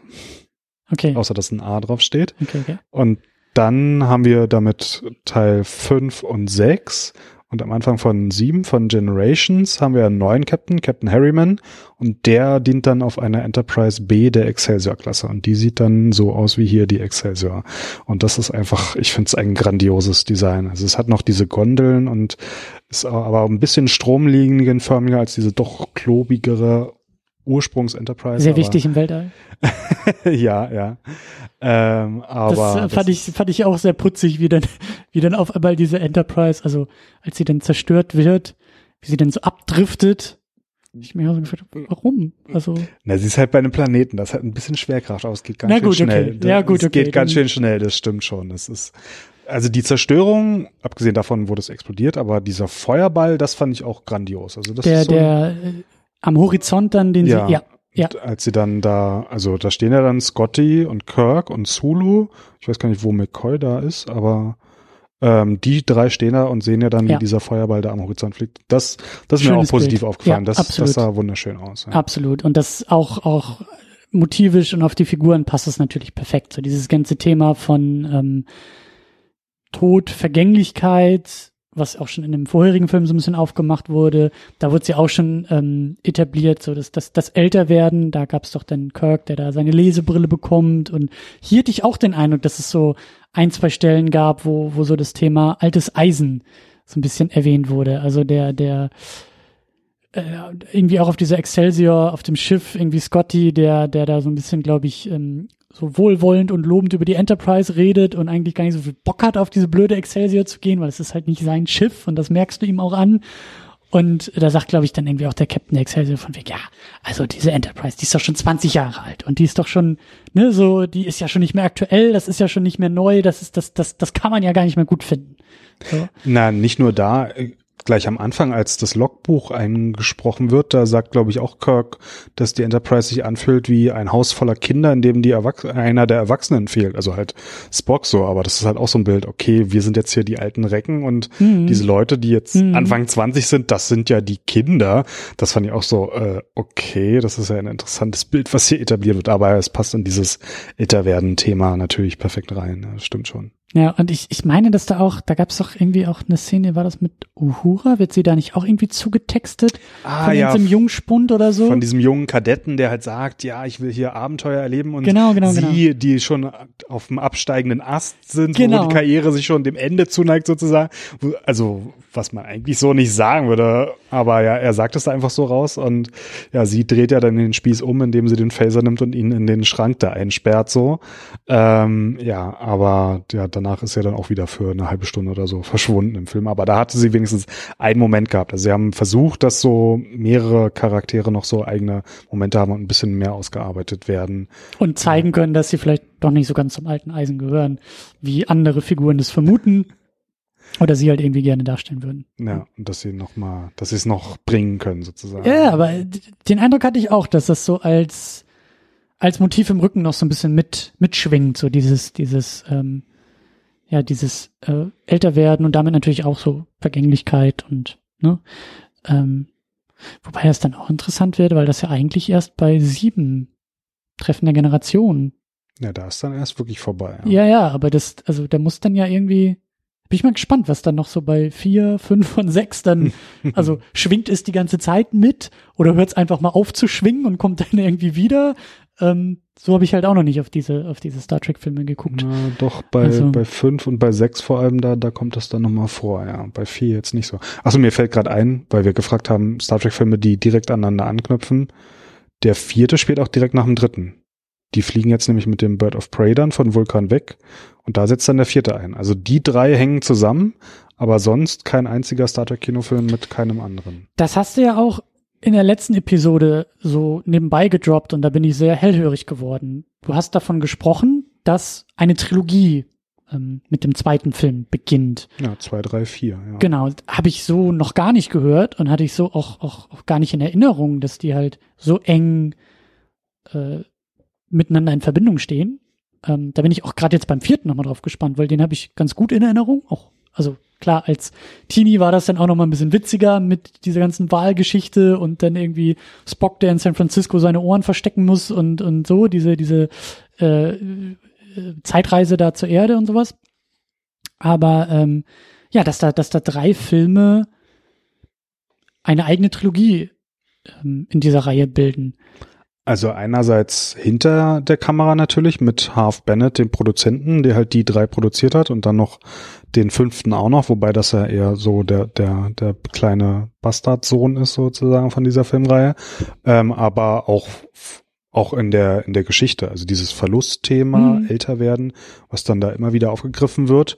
Und dadurch, dass alle drei Filme halt direkt nacheinander spielen. Insofern kann man das schon so als zusammenhängende Trilogie sehen. Und das wird auch im, im Star Trek-Fandom so angesehen. Ja.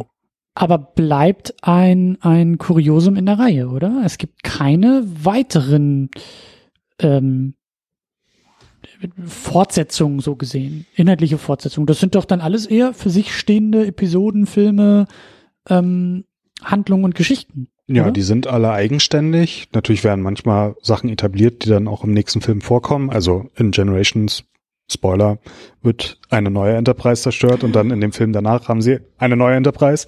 So, also sowas wird schon gemacht. Also es ist nicht kein Soft Reboot oder so. Oder kein Reboot. Aber dass es so eng miteinander zusammenhängt, das, das haben wir sonst nie wieder. Selbst bei den drei Abrams-Filmen, die ja zumindest zwei den gleichen Regisseur haben, dann ähnliche oder die gleichen Schreiber immer wieder dran geschrieben haben. Ach nee, beim dritten dann nicht so, nicht so sehr mehr, aber wo der immer der Abrams sozusagen dahinter stand als kreativer Kopf, selbst die hängen nicht so eng zusammen wie halt Teil zwei, drei und vier da Mhm. zusammenhängen, ja. Hm. Aber du sagst auch, das klingt eher so, als ob es ähm, von Film zu Film sich so ergeben hat. Man hat sich nicht hingesetzt nach dem ersten Star Trek-Film, hat gesagt, okay, wir müssen erstmal eine Trilogie machen. Wir machen jetzt drei Filme hintereinander weg. Es wird klar sein, was im ersten, im zweiten und im dritten dieser Filme passiert. Und dann haben wir Star Trek irgendwie rumgerissen, sondern es war, wie wir auch beim letzten Podcast halt äh, darüber geredet hatten, das war ja eher so, dass man gesagt hat, okay, wir müssen es ein bisschen anders machen. Wir machen es jetzt auch nochmal anders und das ist jetzt dieser nächste Star Trek-Film. Und ob danach noch was kommt, wissen wir gar nicht. Aber man hat immer nur so von Film zu Film geplant, gemacht und produziert und auf dem Wege hat sich dann diese Trilogie ergeben. Ja, ich weiß gar nicht, wie das mit den Verträgen aussah, also ob die dann gleich für mehrere Filme unterschrieben hatten, so, aber ähm, was ich ja jetzt aus dem Making-of auch gelernt habe, dass der Bennett erst angefangen hat, den dritten Film zu schreiben, als der Zum zweite Beispiel. dann fertig war. Also Ja. man hat sich zwar da, ich weiß nicht, ob das weise Voraussicht war oder einfach nur Zufall war, aber hat man sich da halt Lücken offen gelassen, wo man dann ansetzen kann. Und dann hat das gemacht, aber er hat wirklich von Film zu Film geschrieben. Da war nichts groß Da war kein Masterplan in der Schublade, der dann nur noch irgendwie äh, rausgeholt werden musste. So. Ja. Interessant auf also jeden es ist Fall. kein, kein MCU der 80er Jahre, sondern es ist einfach nur eine Reihe nach, also eine Filmreihe, die halt immer spontan dann weiterentwickelt wird. Mhm. Ja, dann äh, möchte ich noch ein bisschen nitpicken, ähm, was halt so diese, diese, das hast du auch schon angedeutet, diese Filmschnipsel angeht. Also ich weiß, es liegt an mir. Ich weiß, ich bin da auch sehr ähm, schräg, glaube ich, geeicht. Ich habe, es gibt so manche Dinge, die bei mir filmisch einfach nicht funktionieren. So, das ähm, Naja. und ein Punkt ist eben der, den ich jetzt hier aufmachen will. Denn dieses, also Filmszenen des vorherigen Films wurden hier auf Monitoren abgespielt, Ach, das meinst du, okay, ja. um als Überwachungskameras oder also das ist, das geht sofort los bei mir, als jemand, der Filmwissenschaft studiert hat, der sich sofort fragt, woher kommen diese Bilder, wenn sie auf einmal Teil dieser Filmwelt sind? Wer hat denn auf einmal eine Kamera in der Hand gehalten, die halt dadurch, dass es die Filmszenen aus dem vorigen Film sind, die sind ja, also das ist ja keine keine Kamera, die in der Ecke des Raumes irgendwie hängt, sondern es ist eine cineastische Filmkamera, die von einer Person bedient wird, was auf einmal Teil dieser Welt wird und ich mich fragen muss, wer hat denn innerhalb dieser Filmwelt diese Kameras bitte bedient? Und immer wieder dafür gesorgt, dass es einen Schnitt dazwischen gibt und dass es irgendwie die perfekte ne, dass das Gesicht perfekt eingefangen wird und zwischen den einzelnen Personen hin und her schneidet. Und wer hat denn da bitte diesen Star Trek Kurzfilm für die Handlung von Star Trek gedreht? So. Ich weiß, Ja, das- ich weiß, das ist Nitpicking auf hohem Niveau, aber es ist. äh, Nee, das hat mich auch schon, auch schon als, als Jugendlicher gestört, weil ich mir gedacht habe, so, hä, wo soll denn da die Überwachungskamera dann Und was ist das für eine, die so auf, auf Augenhöhe irgendwie funktioniert? So. Ja, also es wäre ja auch nicht der große Aufwand gewesen. Es waren ja Szenen mit zwei Leuten, also mit Kirk und mit Spock oder mit Scotty dann und dann noch zwei anderen Statisten so. Aber man hätte es ja nochmal nachdrehen können und dann halt eine Kamera aus einer Ecke zeigen können. Aber selbst das haben sich gespart. Das finde ich halt auch wirklich schade. Also das hätte man irgendwie besser machen können. Natürlich, um den Effekt zu zeigen, um nochmal die wichtigen Elemente zu zeigen, wäre das ja oder war es ja angebracht oder war es eine gute Idee, aber dann hätte man es besser machen sollen oder dann hätte man vielleicht eine zweite Kamera, hätte man es natürlich schon beim zweiten Film schon gewusst, irgendwie so nebenbei laufen lassen, aber sie haben es ja nicht gewusst. Sie haben es ja wirklich dann übers Knie gebrochen und das ist halt wirklich schade und das finde ich auch nicht gut. Also das ist, ja, also ich finde es nicht nitpicken, es ist einfach, also billig gemacht klingt jetzt übertrieben, aber nicht sehr kreativ gelöst, sagen wir es mal so. Ja. ja. Ja. Und wirft halt ähm, filmische Probleme auf. So. Ja. Weil auf einmal Dinge Teil dieser Filmwelt sind, die vorher nicht Teil dieser Filmwelt irgendwie waren oder sein ja. können. So, das ist für mich halt auch dann immer so bei dieser ganzen blöden Found-Footage-Geschichte, wo ich mich dann auch immer frage, wieso, weshalb, warum? Wer führt da jetzt gerade eine Kamera? Warum haben die nichts Besseres zu tun, als in diesem Moment in ein Handy reinzureden und uns den kompletten Plot und den Kontext dieses dieser Geschehnisse zu erzählen, während kein Mensch innerhalb dieser Situation genauso reden würde, aber weil es ein Film ist, muss man so reden. Und das finde ich, das, das ist dann, also bei solchen Sachen, da kann ich stundenlang mich auslassen. Insofern ist es aber auch wieder ähm, anknüpfend an die Star Trek Originalserie aus den 60er Jahren, weil da gab es ja, wie ich schon erzählt hatte, immer dieses Logbuch, was am Anfang die Folge etabliert hat, aber es gab auch in den Folgen zwischendurch immer wieder so Logbucheinträge, wo man sich gedacht hat, hä, Kirk sitzt jetzt gerade im Gefängnis unten auf dem Planeten, wo spricht er jetzt das Logbuch rein? So, also da gibt's auch, da gab's auch immer so Momente, wo man sich gedacht hat, okay, wer spricht jetzt, warum, wie das ja. Logbuch ein? So, insofern, also so komische Elemente gab's da schon immer. Ähm, und insofern, ja, es ist jetzt nicht so weit hergeholt, aber ja, wie ich schon gesagt habe, es ist nicht sehr kreativ gelöst. Hm.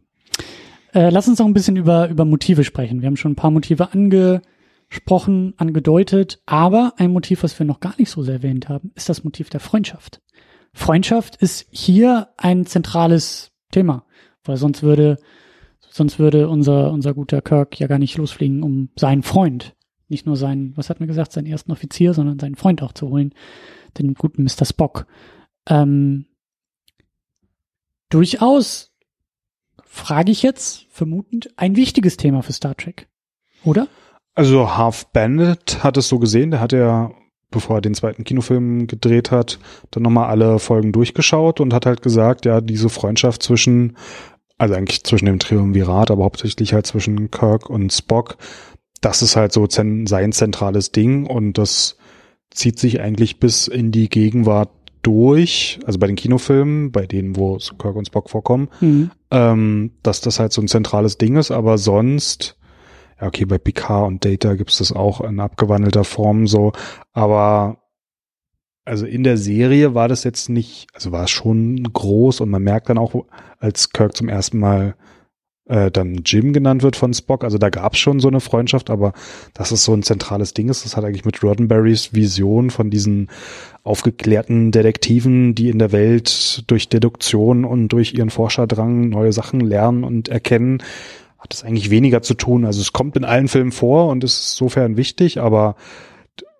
gibt sehr viele sehr gute Star Trek Geschichten auch in den Serien, in der Freundschaft keine Rolle spielt. Also The Inner Light, was so als die beste Folge von Star Trek The Next Generation gilt, da geht's um Picard alleine auf einem anderen Planeten. Insofern dieses Freundschaftsding, das ist zwar groß, damit kann man natürlich auch ein breites Publikum ansprechen, weil man dann ja. so eine interessante Männerdynamik zeigen kann, die ja dann in Teil 5, wie wir dann auch sehen werden, die drei Männer machen auch zusammen Urlaub, wo man sich auch denkt, so, okay, habt ihr wirklich gar keine anderen Menschen in habt eurem ihr gar Leben? keine Freunde? Ja, also habt ihr nur euch euch, also zusammen so. Ähm, aber ja, also in dem Film ist es ganz groß, aber ich würde jetzt nicht sagen, dass es essentiell für Star Trek ist. Also für diese Crew besonders natürlich. Ähm, und jetzt bei der Geschichte war es ja auch wichtig, um das zu erklären, warum jetzt auf einmal alle da rebellieren und dann ähm, mit Kirk zurückfliegen. Aber es ist jetzt nicht so ein zentrales Star Trek-Ding, sondern eher so ein Filmaspekt. Hm, okay, aber dann, aber es, also es klingt für mich so, als ob es ein Motiv von vielen ist. Ja. Oder, oder, oder ein Element von vielen.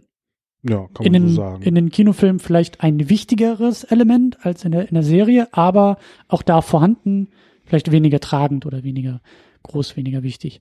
Verliert sich das denn in fünf und sechs und sieben? Weil du sagst, der Huff Bennett hat da so, hat das für sich so entdeckt?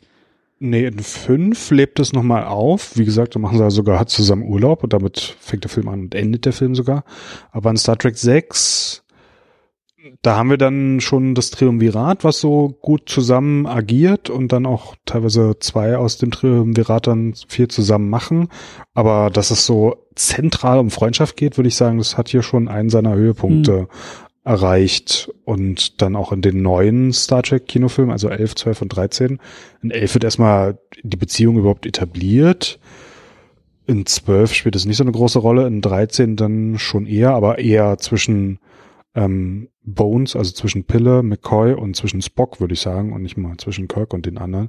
Insofern, also es ist vielleicht hier wirklich schon auf dem Höhepunkt. Mhm. Also mit dem nächsten zusammen vielleicht auch nochmal so, aber hier gibt's so einen, einen Peak äh, Freundschaft in Star Trek, mhm. würde ich sagen. Naja, und dann haben wir natürlich das große, große Thema Sterblichkeit, Wiedergeburt.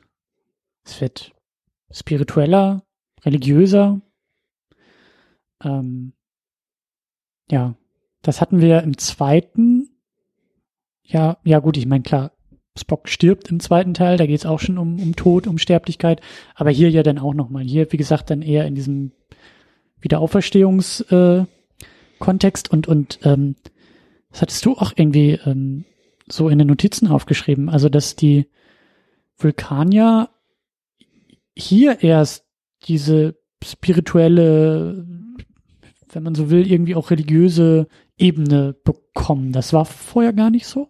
Na, die haben in der Originalserie auch schon so Rituale gemacht, aber sie galten immer als die Logiker. Und eigentlich würde man ja sagen, okay, bei Logikern, da müsste Religion eigentlich keine große Rolle spielen. Aber hier in dem Film werden sie dann halt viel weiter ausgearbeitet.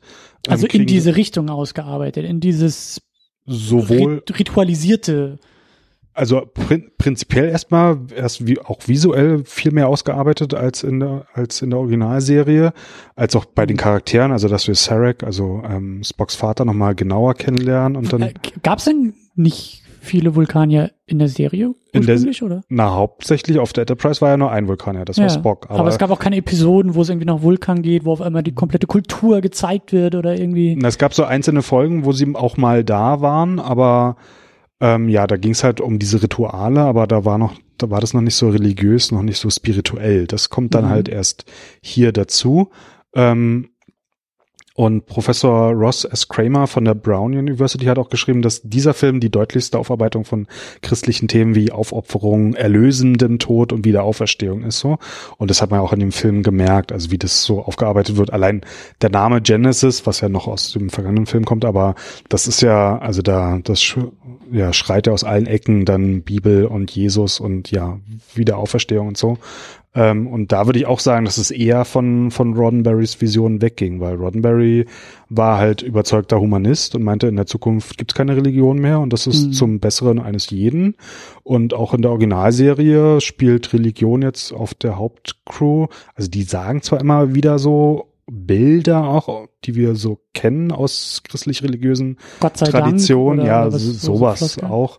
So, aber die sind halt nicht religiös per se als Charakter angelegt. Und hier bekommen die Vulkane dann schon so eine Dimension, dass man sagen kann, okay, diese Logik, die wird hier schon so als Religion zelebriert. Das ist schon mhm. was anderes. Mhm. So, und das kommt dann neu dazu. Einerseits ist es natürlich interessant, weil die Vulkane viel mehr gezeigt werden und wir auch dann den Planeten noch mal ein bisschen mehr sehen und einen Tempel und dann laufen sie halt am Ende darum vor der Zeremonie und diese Uniform oder diese Roben, die sie da tragen.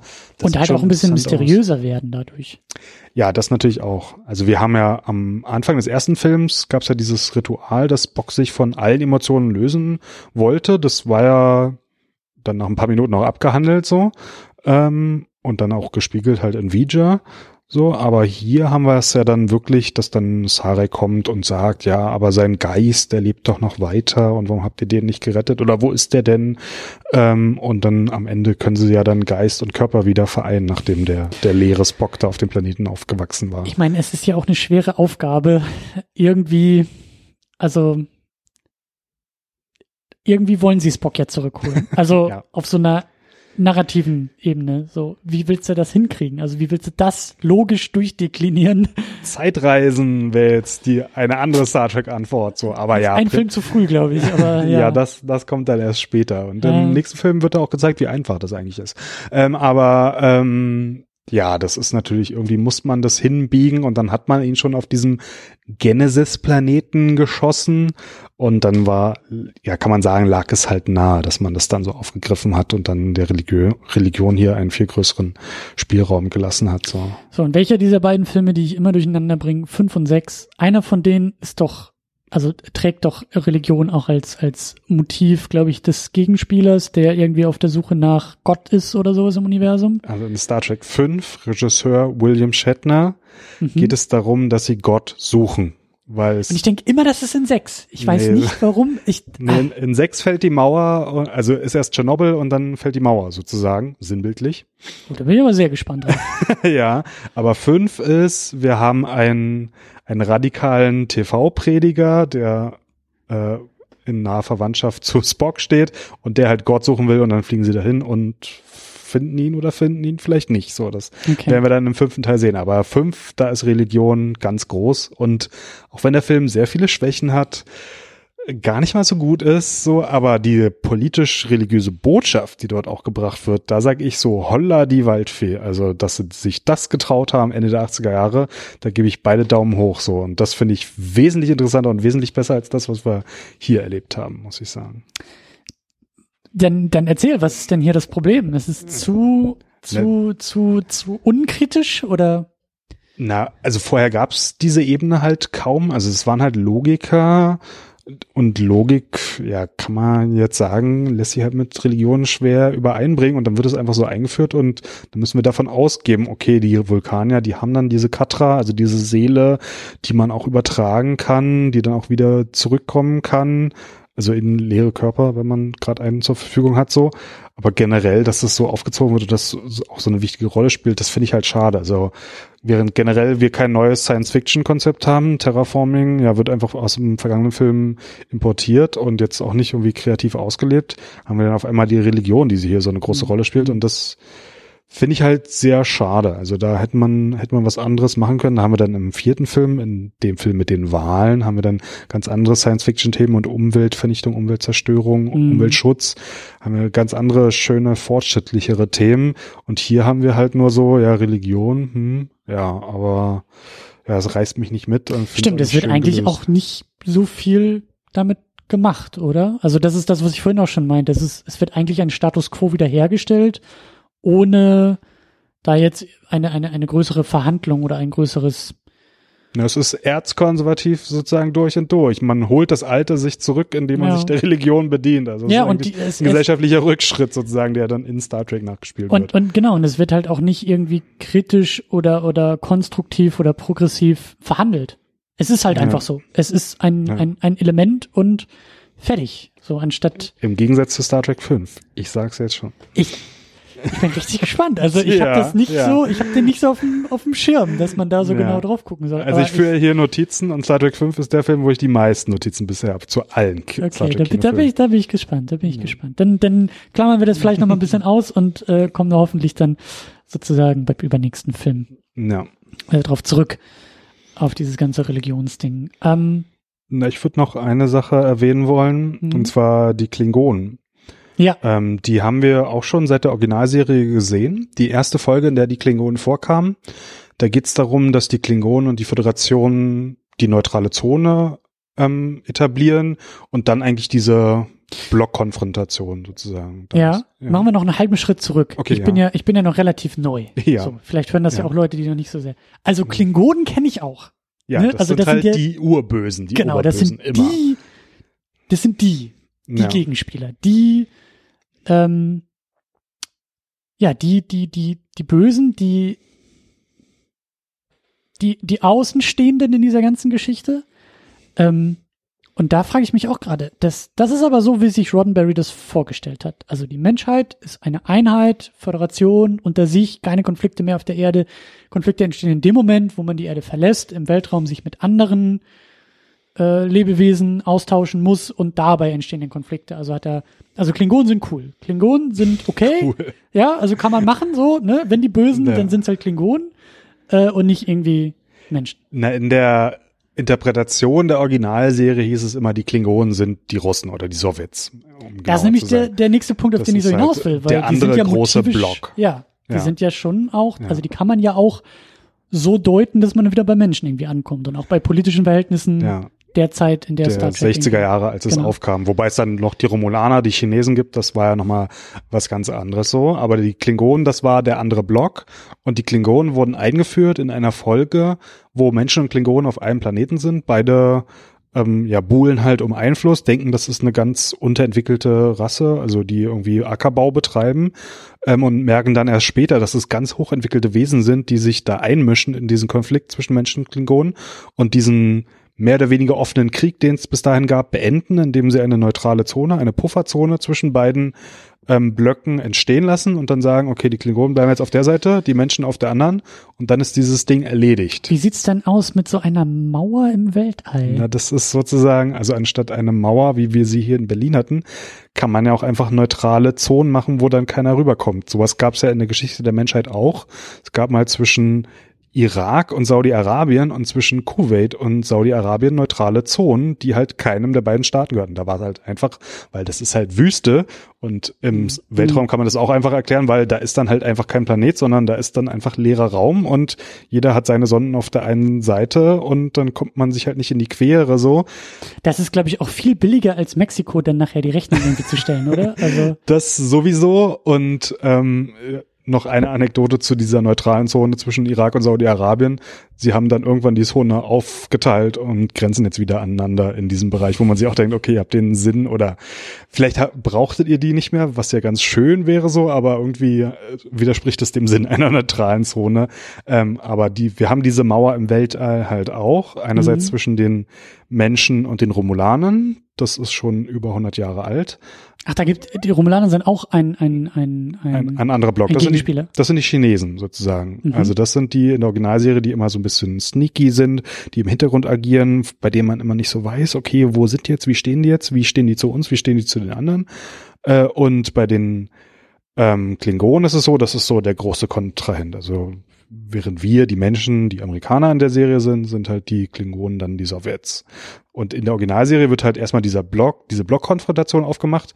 Und dann gibt's halt so ein paar Folgen, in denen Klingonen vorkommen. Und die Klingonen sind einfach nur plump böse. Also sie kommen halt an und Mhm. wollen böse sein. Die tragen halt so goldene Uniformen und sind auch so ein bisschen aggressiver drauf, ne? das Ja, hat alles so ein, so ein, so ein generell ist, äh, wie gesagt, einfach nur plump. Also da wird halt nichts ausdifferenziert oder warum sind die so, was Mhm. ist ihre Motivation. Die sind dann auch irgendwie so dunkel geschminkt, so leicht mongolisch, könnte man auch sagen, was dann auch schon wieder so rassistische Anleihen hat, so, aber das wurde halt nie so ausgeprägt. Und hier in dem Film haben wir dann zum ersten Mal die Grundlage, ja, das ist halt ein Volk von Kriegern. Und das ist halt irgendwie so, das wird vorher nie so nee, direkt das, ausgesprochen. das, das gab's vorher einfach nicht. Mhm. In dem ersten Kinofilm kommen sie ja auch fünf Minuten drin vor. Da fliegt ja die, die Sonde an ihnen vorbei und zerstört oder digitalisiert halt die Schiffe und dann sind sie weg. Und dann werden sie halt nicht mehr erwähnt oder werden halt nicht mehr gezeigt. Und hier haben wir zum ersten Mal über längere Zeit, ist ja über ein 90-Minuten-Film, dann halt die Klingonen, die dann auch immer klingonisch miteinander reden. Ähm, und man sieht halt, okay, es ist halt irgendwie so sehr hierarchisch aufgebaut. Also der Crook, der gibt halt vor, wo sie hingehen werden und alle müssen sich dran halten. Und als sich ein Offizier mal widersetzt oder versagt, da wird er auch erschossen. So, also es ist halt so ein militärdiktatorisches System mit so einer, also von so einer Kriegerkaste. Und ja, und dadurch auch sehr unmenschlich, so im Ja, wahrsten Sinne des Wortes, ne? Es ist halt kein, kein, keine, keine Sympathie, kein, kein, wie du sagst, da wird halt geschossen. So, in dem Moment, wo es halt irgendwie zum Konflikt kommt, die werden halt gewaltsam äh, ja. ausgetragen. Das ist sozusagen das, das Gegenstück, während Genau. wir auf der guten Seite das Triumvirat haben, die durch Logik, durch Emotionen und durch, durch, durch das Ausbalancieren dieser Werte Und halt auch eine Gemeinschaft, ne? So was Ja. wir auch gesagt hatten. Kirk als als äh, Familienoberhaupt seiner Crew, seiner seiner Brücke, so der natürlich so weit geht, dass er da für seinen besten Freund irgendwie durch das halbe Universum zurückfliegt, um halt äh, ihn zu retten. Das wird ein Klingone ja niemals tun. Nee, also bei der so eine Art von Liebe.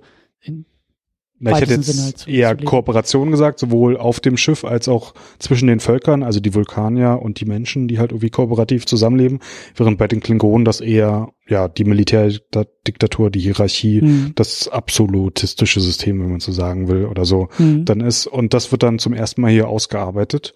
Und nachdem wir schon, Das überrascht mich jetzt aber gerade ein bisschen. Ich hätte echt gedacht, dass das so, dass, dass die Klingonen halt auch schon so das Thema der Gegenspieler und auch so so durchdekliniert in der Serie irgendwie. Also das ist eine Sache, klingt jetzt so in meinen Ohren, als ob die Filme da diesen ikonischen Konflikt oder Gegenspieler stark vorangetrieben haben oder definiert haben.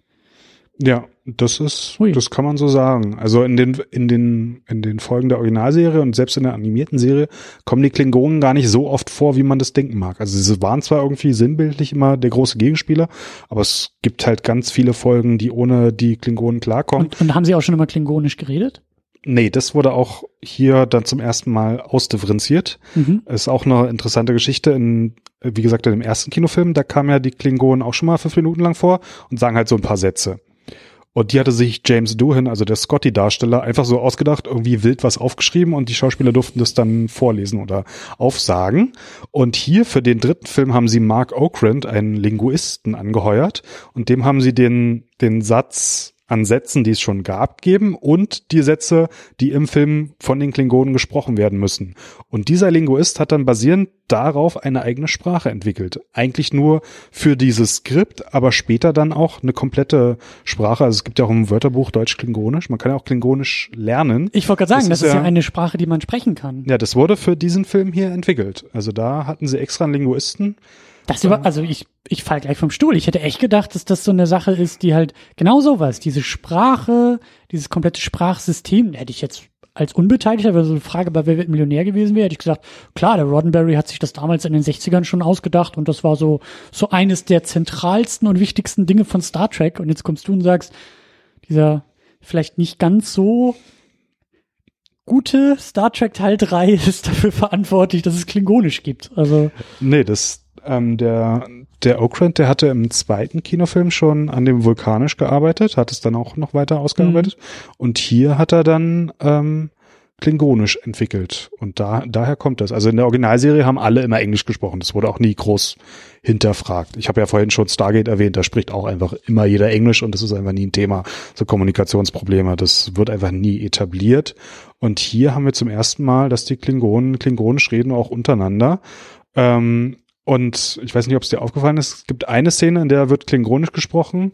Ähm, da gibt es aber keine Untertitel. Mhm.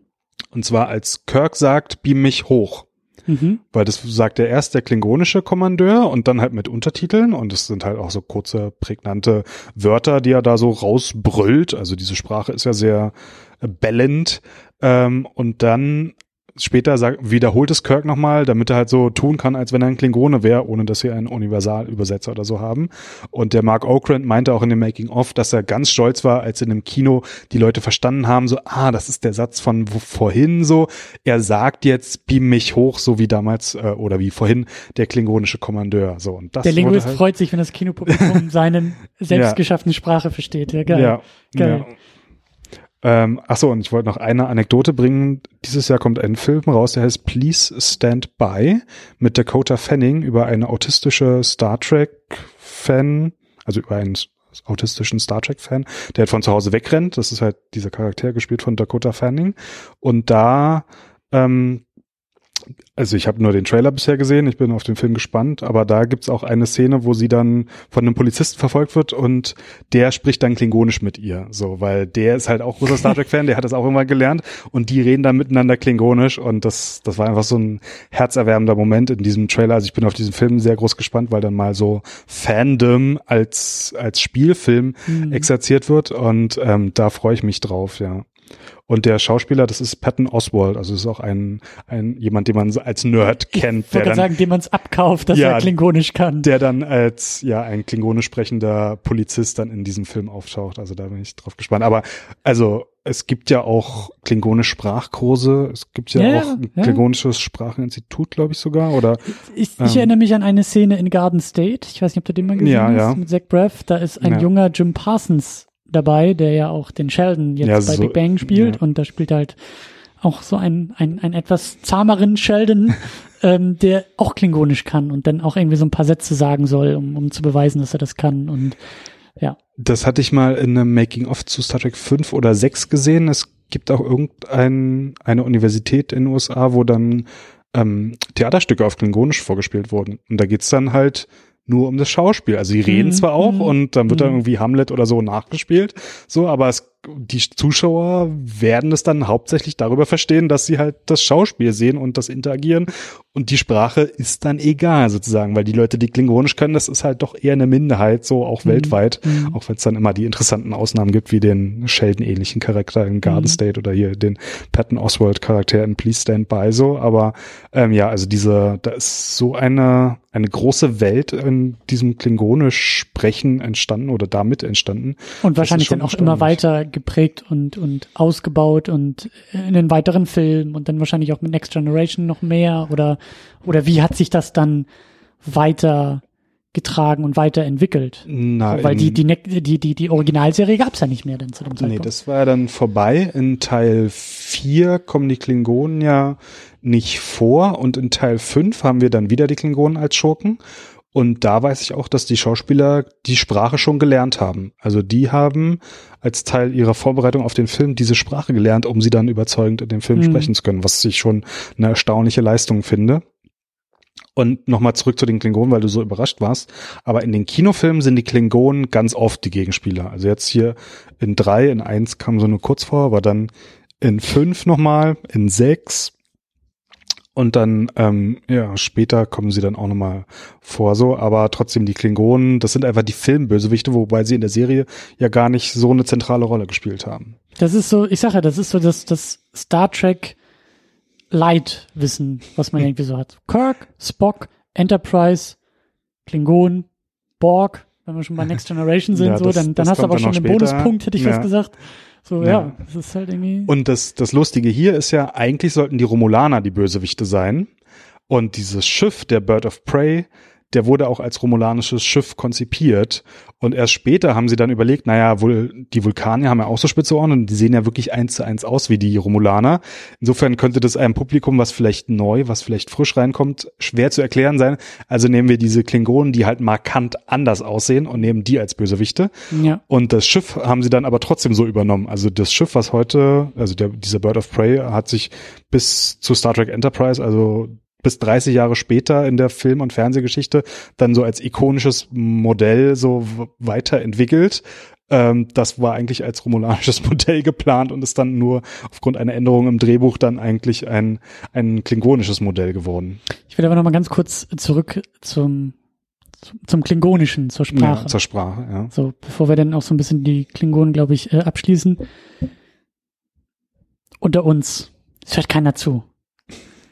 Kannst du Klingonisch? Nein, das habe ich nicht gelernt. Sprachen sind eh nicht so mein Talent. Ähm, aber ich habe es auch nie, nie probiert. Versucht. Ich habe auch kein Wörterbuch so, nee.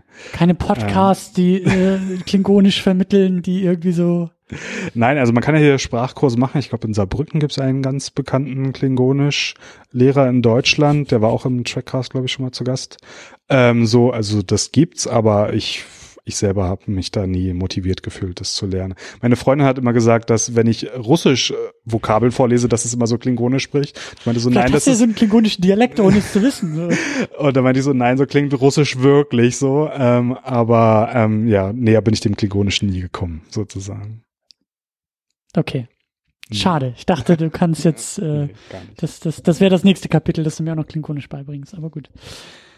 Ähm, ja, wir haben schon, wir haben, wir haben, wir haben schon ganz viele Sachen äh, angesprochen, die wir jetzt nochmal so ein bisschen aufgreifen und auch so ein bisschen bündeln wollen und ein bisschen größer aufmachen wollen, nämlich diese, diese Frage, die wir uns bei allen Star Trek-Filmen stellen wollen, die ich stellen will, die ich so ein bisschen auch verstehen will, ist natürlich, wie verhält sich jetzt dieser Film und gewisse Elemente zum, zur gesamten Reihe, zum gesamten Star Trek-Phänomen. So, das haben wir gerade eben schon mit den Klingonen. Das war, wie gesagt, für mich ein, ein, eine große Erkenntnis. Aber was, was gibt's denn noch so für sagen wir mal, ähm, neue Elemente, vielleicht auch wichtige Elemente, ikonische Elemente, die nur hier wichtig sind oder die vielleicht auch immer wichtig sein können. Ähm, da will ich vor allen Dingen nochmal so über diesen, über diesen Aspekt sprechen, dass die Föderation, die wir in den Filmen ja bisher auch gar nicht so sehr gesehen haben, hier nochmal, ja, ähm, deutlicher wird, aber eben auch dieses, wie, wie hast du es für noch genannt, Jerk, Jerk Admiral. Jerk Admiral, ja. Ist das so ein Star Trek Trope? Dieser Jerk Admiral, ist das so wichtig, dass wir das wirklich weiterhin in der Reihe sehen werden? Also in der Filmreihe eher weniger, vor allem in den Serien ist es dann wichtig geworden in den 80er und 90er Jahren. Da gab es diesen Trope halt ständig, weil dann halt die Crew untereinander keine Konflikte haben durfte. Mhm. Also musste das dann von außen reingetragen werden. In der Originalserie gab es auch schon mal so ein paar Leute, die waren dann auch nicht immer Admiral, sondern Commodore oder so. Also irgendwie im Rang über dem Captain so. Ähm, aber später ist es dann wichtig geworden. Aber in den Filmen also jetzt, wenn ich an fünf oder sechs oder sieben denke, da kommt es dann eigentlich nicht mehr so oft vor. Da sind die Admirals dann eher freundliche Typen, würde ich sagen. So, das ist dann eher für das Serienuniversum interessant. Und kriegen, kriegen wir noch mehr von der Föderation als System oder als Organisation zu sehen? Ja, da kriegen wir dann in Teil sechs ähm, noch den Apparat mehr ausgeprägt und dann in Teil sieben ja auch das Mediensystem zum ersten Mal zu sehen ähm, beziehungsweise auch in Teil 4, vier oder fünf lernen wir auch schon die Gerichtsbarkeit kennen. Also da, mhm. da gibt's dann noch so ein paar andere Aspekte, das, das werden wir dann schon weiter sehen. Also es wird noch weiter ausdifferenziert. Das schon. Ähm, aber was ich jetzt noch so im Kontext der anderen Filme betonen wollen würde, ist, wir haben im ersten Film halt keinen klassischen Schurken gehabt, mhm. dann im zweiten halt den ikonischsten von allen, den Khan und dann jetzt im dritten und bei drei kann man dann zum ersten Mal gucken, okay, was, was könnte vielleicht ein genereller Trend werden, haben wir dann schon wieder einen Schurken und zwar diesen Krug, diesen ikonischen Klingonen und das setzt sich dann wieder fort. Also in vier jetzt gerade nicht, aber dann in fünf, in sechs, mhm. in, in sieben, doch eigentlich in fast allen fortfolgenden Filmen ist dann immer dieser, dieser Schurke, dann so ein, ein Thema, was wieder aufgegriffen werde. Sie hätten sich ja auch hier wieder anders entscheiden können. Also sie hätten ja, wie gesagt, auch ein wissenschaftliches Problem dann als Triumvirat am besten zusammen noch lösen können, so, dann hätte man das ja wieder in diese Eins-Richtung drehen können, aber. Stimmt, man hätte den Schocken ja auch komplett weglassen können und eigentlich nur die Suche nach Spock äh, und dann noch mehr Religion und metaphysisches mhm. und spirituelles irgendwie raufflanschen oder so, dann ja, hättest du diesen Gegenspieler nicht gehabt. Ne? Den Klingon hat man gebraucht, um die Enterprise zu zerstören, wobei das auch ein äh, ganz schön krasses Manöver war, wenn man sich äh, überlegt, dass da irgendwie nur zwölf Klingonen oder so an Bord waren.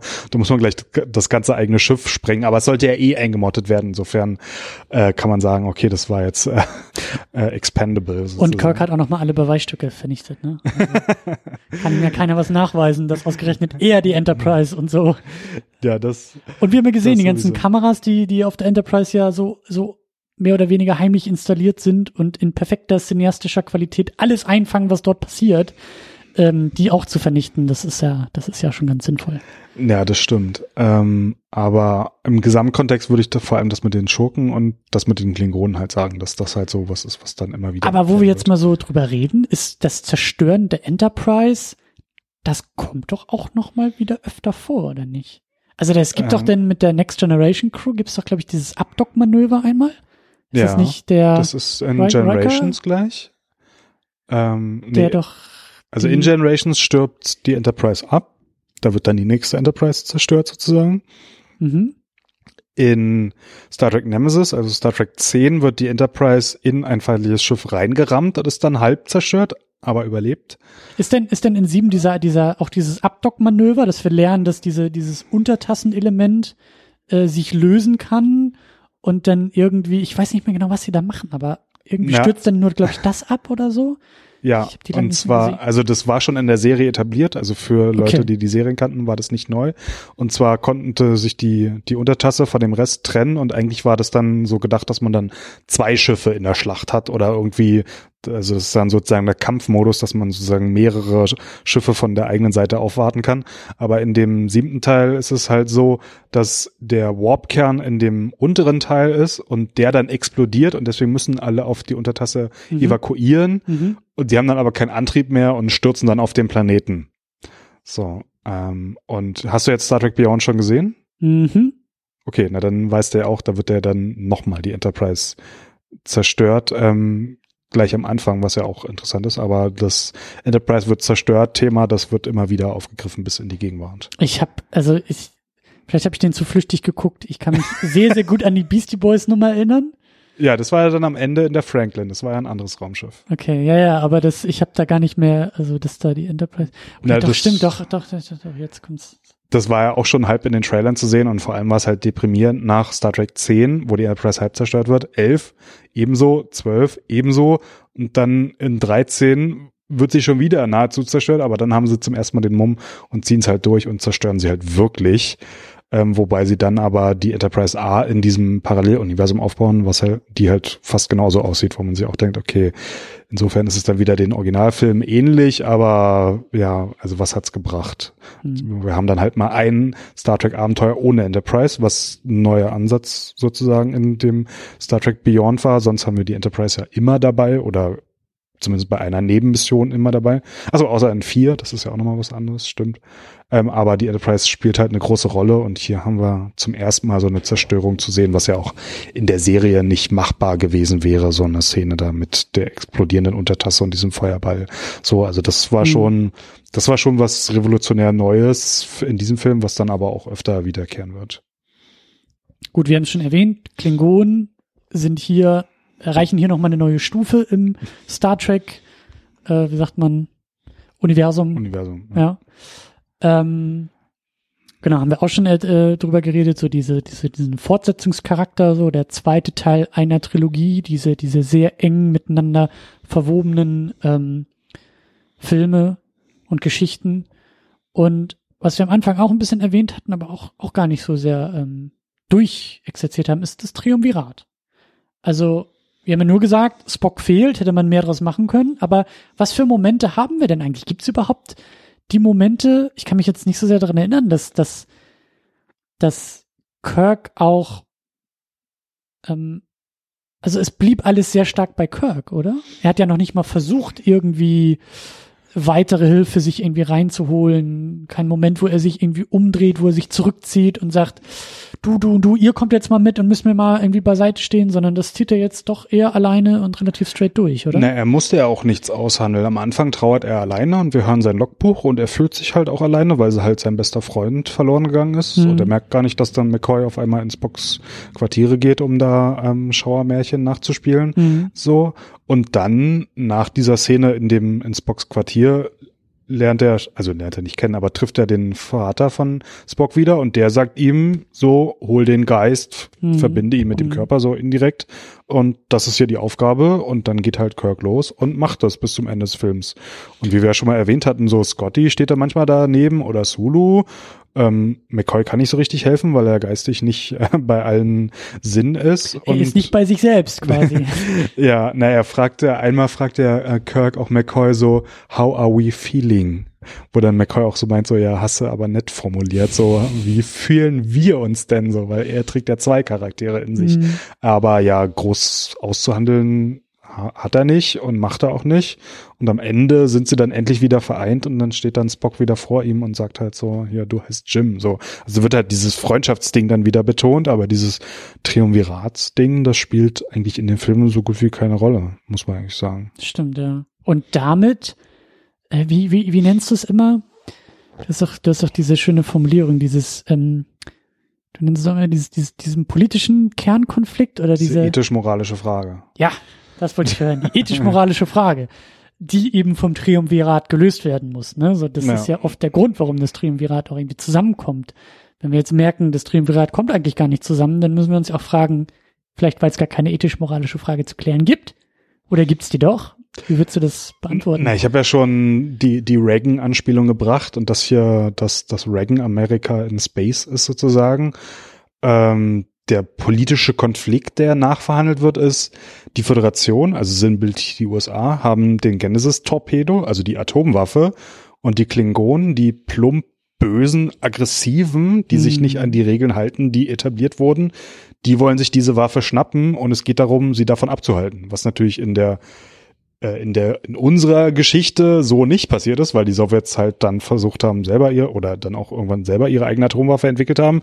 So, aber das halt dann die Klingonen, also sinnbildlich die Sowjets, dann einfach nur plump die Bösen waren und sich die US-amerikanische Atomwaffe schnappen wollten, also die, den Genesis-Torpedo. Das ist halt schon äh, ja keine fortschrittliche, kritische, interessante Botschaft mehr, sondern das ist halt ein konservatives Reagan America in Space. Und das deswegen, also das finde ich jetzt nicht so einen großen. Ja, also es ist natürlich ein Quest, ein Abenteuer, so was man erleben kann, so wie Indiana Jones auch immer Abenteuer erlebt und sich dabei nicht drum schert, was jetzt die Regeln in dem Land oder in dem Ausland sind. Und so ist es halt hier auch, dass wir dann die Enterprise Crew haben, die dann halt den Quest hat, okay, wir müssen Spock wiederbeleben und die Klingonen dürfen nicht diese Genesis-Waffe bekommen. Und das wird dann erledigt und das war's. Aber jetzt so ethisch-moralische Fragen, abgesehen von diesen religiösen Themen, wird eigentlich nicht groß verhandelt oder fällt mir nichts ein, was hier irgendwie Ich, ich wollte gerade sagen, genau dieser Konflikt wird ja gar nicht so sehr moralisch, ethisch äh, durchleuchtet. So, Nee, du sagst, so Föderation ist gut, die hatten oder haben diesen Genesis, diese Genesis-Technologie. Alles cool, alles okay. Da wird ja auch nicht irgendwie groß mehr drüber sinniert, ob das jetzt nun in der Verantwortung des Menschen liegen kann, das Leben zu erschaffen und so weiter und so fort. Das hatten wir noch im zweiten Teil. Da, da spricht Genau, es ja McCoy an, so jetzt können wir auf einmal Planeten vernichten. Was Genau. macht das mit uns? Das haben wir jetzt schon alles abgehandelt, das war ja im Vorgängerfilm. Und ja, äh, ja jetzt ist es halt, ne, Föderation hat es und ist völlig in Ordnung und die Bösen wollen es bekommen und ist nicht in Ordnung und da hauen wir jetzt so lange drauf, bis die Bösen dann weg sind. Ja, und die Föderation, das sind halt die moralischen Menschen und die Klingonen, die haben halt einfach keine Moral. Die haben halt irgendwie ihren Kriegerethos, aber die haben Ja, keine, ja. also die haben nur Motivation, die wollen halt diese Waffe bekommen, aber ja, also eine moralische Frage wird da nicht verhandelt. Ich wollte gerade sagen, die haben noch nicht mal eine falsche Moral. Die haben noch nicht mal etwas, was die in irgendeiner Form moralisch motiviert, bei dem es dann um den Kampf der verschiedenen Moralsysteme geht oder so, sondern sie haben einfach keine. Sie sind, wie du Ähm. sagst, sie sind so kriegerisch, sie sind so militärisch ausgerichtet. So, Eine falsche Moral, also da gibt es einen Moment am Anfang des Films, ähm, da kommt ja der Frachter mit den Menschen an Bord zu dem klingonischen Schiff an ähm, und übermittelt die Daten von der Genesis-Waffe. So kriegen sie ja, oder von dem von der Genesis-Technologie, so kriegen sie erst davon mit. Und da sagt er die Klingonen auf dem Frachter so, ja, ich hab's gelesen. Und dann sagt der Krug so, oh, okay. Äh, Und dann wissen beide, dass er sie oder dass er ihr Schiff vernichten muss.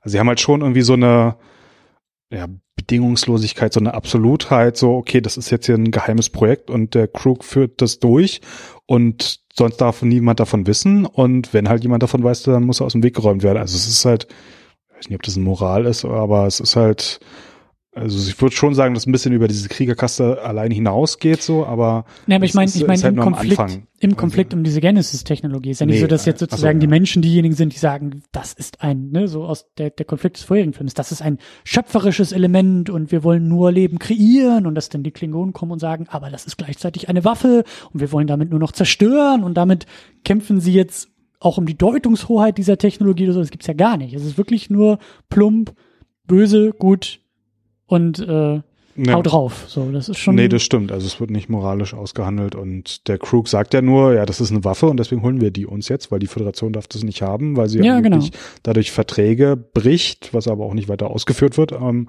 aber ja, ja, also es gibt keine ethisch-moralische Frage. Ist das auch, es kommt daher auch so ein bisschen dein, wie sagt man, dein, ich will jetzt nicht Worte in den Mund legen, aber dein, dein, dein Urteil, dein neg negativeres Urteil zu diesem Film, kommt das auch so ein bisschen daher, dass du sagst, da wird er eigentlich gar nicht so wirklich Star Trek verhandelt oder so? Na, Es ist halt irgendwie ein Weltraumabenteuer, aber es ist halt nicht bestes Star Trek. Deswegen hängt da jetzt nicht mein Herz an diesem Film.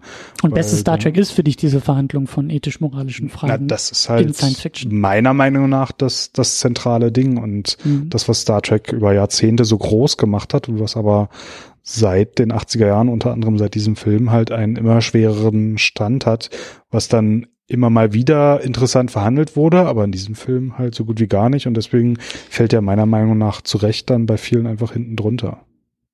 Ich wollte noch versuchen, unser schönes Bild des Pendels, was wir mal hier so ein bisschen aufgebaut haben, das Star Trek-Pendel, das zwischen ethisch-moralischem Star Trek per Definition, vielleicht der erste Teil, rüberschwingt zum actionorientierten Blockbuster, Abenteuer, Unterhaltungs äh, Star Trek, was vielleicht eher dann im zweiten Teil der Fall ist. Was meinst du, wie, wie, wie schwingt dieses Pendel? Wo steht dieses Pendel mit diesem Film? Ist es noch stärker in dieser Unterhaltungs-Action-Abenteuer ähm, Ebene.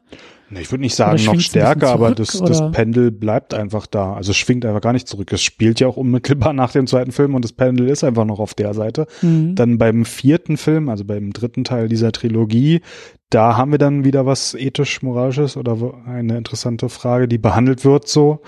Ähm, da schwingt es dann eher zurück, aber für den Teil, das ist halt das Quantum of Solace zu Casino Royale. Es spielt halt einfach, ist einfach so die Nachgeschichte von diesem Film davor, ohne irgendwie was Großes Eigenes zu verhandeln. Es klärt mehr auf aus dem Film davor oder räumt halt wieder Sachen aus dem Weg, die halt irgendwie etabliert wurden, aber äh, ja, es ist halt keine große eigenständige Geschichte, sondern es ist, also das Pendel bleibt auf der Seite, würde ich sagen auch nicht irgendwie viel brutaler oder viel e-, mehr Action haben wir auch nicht erlebt. Also da wird viel rumgeflogen so, aber man sieht ja auch gar nicht so viel. Hm.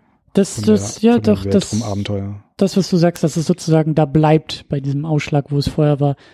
Das, das, das kann ich nachvollziehen. Eben auch, weil es ja inhaltlich so gut wie keine, kein, kein Voranschreiten irgendwie gibt, was wir ja auch schon äh, besprochen hatten. Also inhaltlich wird ja eigentlich nur das wiederhergestellt, was halt vorher galt. Spock ist wieder zurück. So, das, das hat, das hat eine gewisse, ja, einen gewissen Stillstand auch. Ähm, und ein Aspekt, den ich noch schade finde, Savick wurde im zweiten Teil eingeführt und wir haben noch eine weitere Vulkanierin, die vielleicht sogar romulanische Vorfahren hat, so ganz interessanter Charakter. Und hier im zweiten Teil hat sie ja auch größtenteils so gut wie nichts zu tun. Sie hängt da mit David auf dem Planeten rum. Dann, als er umgebracht wird, steht sie auch einfach nur daneben. Und dann also sie ist schon sozusagen an den Rand gespielt vom Drehbuch her, hat sie einfach mhm. keine Rolle. Dann im vierten Teil geht sogar noch weiter, da hat sie dann eine noch kleinere Rolle und ab dem fünften kommt sie einfach nicht mehr vor. So, also wir hatten schon mal sozusagen ein Aufbrechen zwischen all dieser Männerbande, hatten wir dann mal wenigstens eine Frau und hier hat sie dann schon weniger zu tun. Auch Uhura hat ja so gut wie gar nichts zu tun. Sie hat ihren einen Moment da, als sie dann den Jungspund da überwältigt und dann fliegt sie alleine nach Vulkan, wo man sich denkt so, okay, warum kannst du nicht mit den anderen alten Recken das Abenteuer da mit der Enterprise-Zerstörung erleben? Warum musst du alleine in die andere Richtung fliegen und dann halt warten, bis die kommen? So, also das, also die Frauenrollen, nachdem wir das im zweiten Teil ja so positiv hervorgehoben haben, auch mit Davids Mutter und die alleinerziehende Akademikerin, die einen mhm. Akademikersohn dann auch aufgezogen gezogen hat und es ganz ohne ihn geschafft hat. Das haben, da haben wir hier schon auch wieder konservatives Rollback, so die, dieser neue Nebencharakter Savik, ja, wird schon wieder an Rand gespielt und spielt irgendwann keine Rolle mehr und Uhura genauso und wir haben einfach wieder eine alte Männergeschichte. Da bräuchten wir jetzt auch wieder das dritte Mikrofon und ein Publikum und Becky im Publikum, die da auch noch mal ein bisschen, ja, ja, ja, das stimmt eigentlich ja, schon. Ja. Das ist, ja, das ist schade. Dann in Teil 6 haben wir dann wieder eine neue Vulkanerin, die eingeführt wird. Aber ähm, ja, die Savick wurde etabliert, spielt ja auch eine einigermaßen große Rolle in dem zweiten Teil. Und dann hier ist sie einfach nur die Begleiterin von David, die dann über das Funkgerät sagen kann, übrigens, David ist tot. Mhm. Weil Spock kann ja nicht reden, weil er eine leere Hülle ist. Mhm. So, aber sonst hat sie eigentlich keine, keine Aufgabe. Es ist, ist schade. Ich glaube, schlimmer wird's nur noch in dem, in welchem war es? War es in elf? War es in zwölf? In zwölf, als äh, Dr. Marcus wieder eingeführt wird und sich erstmal ausziehen darf. Genau. Bevor sie irgendwie sinnvoll irgendwas zum Plot beitragen darf, ja. Also Geschlechterrollen bei Abrams, das ist ja nochmal eine eigene Geschichte, das ist nochmal ein neuer Tiefpunkt. Wir haben aber auch in Star Trek 5, wo ich ja vorhin das gelobt habe, wie dort die Religion verhandelt wird, aber da gibt's auch eine Szene, in der Uhura leicht bekleidet tanzt, äh, das würde ich auch bei den Geschlechterrollen eher einen Rückschritt sehen zu dem, was wir vorher Ey, hatten. Ich, also ich habe diese Filme, ich habe die so wenig auf der Pfanne, was da diese diese diese mittleren Geschichten. Also da, ich bin gespannt. Ich bin da echt gespannt, was da. Die fünf wird interessant. Das, das sage ich dir jetzt schon. Ja, naja, aber bevor wir zu dem kommen, haben wir ja erstmal den vierten noch vor uns. Ja, das ist den, der mit den Wahlen. Ja, der mit den Wahlen, das fand ich, das fand ich damals auch schon irgendwie total witzig und knuffig. Da gibt es doch dann diesen, diesen diesen Notruf, der da irgendwie durchs Alde, glaube ich, fliegt und, und die Enterprise oder irgendwie kommt der so an die Crew der Enterprise und dann finden sie doch irgendwie raus, oh, das sind Wahlgesänge oder sowas und dann müssen sie doch, glaube ich, in die Vergangenheit reisen, um so einen Wahl zu finden, um dann irgendwie zu kommunizieren oder so. Na, das werden wir dann im nächsten Film besprechen, aber es ist eine Sonde, die schon mal auf der Erde war, als die Wale noch die intelligentesten Lebewesen ah, okay. auf der Erde waren und die dann wieder zurückkommt und mit den Walen kommunizieren will und aus Versehen halt ganz viel zerstört auf der Erde ja. und halt merkt, es gibt keine Wale mehr, weswegen dann die Enterprise halt in die Vergangenheit reisen muss und ich habe es ja schon mal gesagt, man sieht dann in dem Film, dass es irgendwie ganz einfach geht, in die Vergangenheit zu reisen. Ähm, und man sich fragt so, warum machen sie das eigentlich nicht öfter? Aber das haben wir dann im nächsten Teil, ja. Da freue ich mich drauf. Den habe ich sehr gut in Erinnerung und wie gesagt, Spock, der irgendwie, glaube ich, im San Francisco der 80er unterwegs ist äh, auf den Straßen und auch so ein bisschen. Ich habe den, ich habe den sehr leichtfüßig in Erinnerung dadurch auch so sehr, sehr humorvoll. Einerseits das, andererseits kann man auch jetzt ja schon sagen, Leonard Nimoy wieder hinter der Kamera, also und auch diesmal noch mit noch mehr kreativen Freiheiten. Also nachdem man sich hier so ausprobiert hat und das ja eher jetzt nicht so toll war, dann kommt er nochmal wieder und darf dann noch mehr machen, so wie er es gerne machen will. Und es wird dann lustiger, spaßiger. Und wenn man sich die Ticketverkaufszahlen ansieht, es war der kommerziell erfolgreichste Film, bis dann First Contact rauskam. Also das war hm. lange Zeit so der über Star Trek Film, an dem sich alle anderen messen mussten und an dem keiner mehr rangekommen ist, kommerziell zumindest. Oh, da bin ich ja gespannt. Dann haben wir ja schon mal so ein kleines Highlight vielleicht sogar vor uns. Ich, ich bin echt gespannt. Ich freue mich darauf. Ich freue mich auch auf die anderen Filme und vor allen Dingen auch auf die auf fünf, Next Generation. Ja, ja, also. Und ja. dann auf sechs, weil ich keine Ahnung mehr habe, was in sechs überhaupt los sein kann. Das ist immer sechs ist meiner Meinung nach der beste der Original-Crew-Filme. Aber da stehe ich auch allein auf weiter Flur. Oder finden nicht viele so, aber ich finde den, den besten von den alten. Ich bin gespannt und freue mich drauf. Ähm, ja, gibt's noch irgendwas zu, zum dritten zu sagen? Ich glaube, wir können den langsam, ähm, langsam zumachen. Na, ein, ein lustiges Detail noch. Ähm, es wird in dem Film Ponfar erwähnt. Hast du das mitbekommen? Aber es wird nicht ausdifferenziert und es wird auch nicht gesagt, was das ist oder was das macht. Ähm, alle sieben Jahre haben die Vulkanier ein Paarungsritual. Da fallen sie sozusagen ins Fieber und müssen sich paaren was dann auch in Star Trek Enterprise ähm, bodenlos behandelt wurde, mhm. mit einer halbnackten T'Pol, also vulkanische erste Offizier, die auf der Enterprise rumrennt. So, äh, in der Serie, in der Originalserie wurde es mal so erwähnt, aber natürlich nicht äh, ausgehandelt. Im Deutschen ist diese Folge auch nur stark gekürzt und auch sinnentstellt synchronisiert erschienen damals. ähm, Spannend. Und hier wird es halt erwähnt so, weil der junge Spock, der ohne Geist halt irgendwie merkt, irgendwas stimmt mit seinem Körper nicht. Ähm, und dann erklärt ihm sogar Savick, ja, das ist jetzt Ponfar, was du hast. Und dann wird aber weggeschnitten und es wird nicht gesagt, was passiert, weil er muss sich dann paaren in diesem Ritual. Und es ist, ist halt nur eine Vulkanerin auch auf dem Planeten. Äh, und später in den Büchern haben Savick und Spock auch gemeinsame Kinder. Ähm, aber hier in dem Film wird es nicht, äh, wird es nicht ausdifferenziert so. Aber in irgendeinem Podcast hatten sie erwähnt, dass sie sich sogar viermal paaren müssten auf dem Planeten, bis er dann so alt ist. Wobei eigentlich viermal sieben Jahre, er müsste eigentlich älter gewesen sein. Ähm, aber äh, das nur so als kleines Detail. Da, da gäbe es noch eine schmutzige Ecke in Star Trek, die, äh, wo dann einfach, die zwar eingeführt wird, es wird ja sogar gesagt und dann wird aber weggeschnitten und die Star Trek-Fans, die, die kichern dann vielleicht in sich rein. Und, und wissen, deshalb ist der Tarantino Star Trek ab 18. Jetzt verstehe ich das. Ja, das kommt dann das, in, in, Star Trek 14. Das mhm. kann dann Ponfar von Anfang Anfang bis Ende sein, mhm. ja, sozusagen. Mhm. mhm. Ja. Und ja, gut. Spannend. Ja. Aber hat auch, hat dann ja auch überhaupt keine Relevanz mehr für die weiteren Filme oder so. Nee, aber man fragt sich auch, warum wird das jetzt erwähnt? Also natürlich, der Planet brodelt dann auch. Insofern hat es seine Parallele dann, wie der Planet sich entwickelt, wobei der Planet ja am Ende ja dann sogar explodiert, was ja Spock zum Glück nicht macht. Insofern ist die Parallele jetzt auch nicht so glücklich gewählt, würde ich sagen. Hm. Ähm, aber irgendwie wird dieses Kapitel aufgemacht und dann wird aber nichts damit gemacht, was irgendwie ja in diesem Film passt, der halt irgendwie so ein paar Sachen versucht, aber es nicht so richtig hinbekommt oder nicht so richtig macht. Und Vielleicht halt Fanservice, wie du gesagt hast, damit die Kichen in Star Trek-Fans im Kinosaal. Das ist aber schon sehr speziell und ja, ja, vielleicht ist es Fanservice, aber dann würde ich sagen, nicht einer der guten Fanservice. Also da gab's wesentlich schönere Sachen, wie zum Beispiel im Original-Kinofilm, dass halt Uhura ihr Original-Ohrstück hat, was irgendwie das einzige Prop war, was aus der Serie übernommen wurde. Das finde ich dann so schöneren Fanservice im Gegensatz zu diesem Ponfar, was hier mal erwähnt wird und dann aber keine Rolle mehr spielt. Mhm. Wobei aber, ah, okay, da, das muss ich noch einschieben. Im Making of hat dann Robert Curtis erzählt, dass wenn sie auf den alten Spock das erste Mal trifft, also Savick auf den alten Spock am Ende des Films trifft, dann soll sie ihm begegnen wie jemandem eine alte Liebschaft, mit der sie sehr intim war und die sie jetzt nach vielen Jahren das erste Mal wieder trifft. Und das war seine Anweisung als Regisseur. Also er wusste anscheinend, was da auf dem Planeten passiert ist. Ich weiß nicht, ob, ob das vielleicht in der Romanvorlage dann auch irgendwie ausgearbeitet wird, aber ich glaube eigentlich eher nicht. Also das würde wahrscheinlich auch eher jugendfrei gewesen sein. Aber mhm. irgendwie hinter den Kulissen wussten sie, was, was da passiert ist. Äh, und der gepflegte Star Trek-Zuschauer weiß das auch, aber ja, im Film wird halt nichts gezeigt und es wird nicht weiter ausdifferenziert. Mhm. Sehr eigenartige Fanservice. Und auch sehr eigenartige Ecken, die Star Trek dann da irgendwie auch ausfüllen kann. Ja, wie gesagt, die halbnackt tanzende Uhura kommt noch. Das, das wird noch viel eigenartiger. Ich würde sagen, dann freuen wir uns darauf, aber naja, vielleicht auch eher nicht. Ne. Gut, dann machen wir jetzt aber langsam den Sack zu. Man, ähm, man merkt uns unsere Unlust an. Dann können wir jetzt auch aufhören. Aber ja. Also auf den vierten freue ich mich schon richtig. Ich freue mich auf den fünften, aber auf den Also vierten. auf den werde ich mich dann auch nochmal freuen. Vielleicht nicht unbedingt auf so eine Szene, aber so was, also den, den.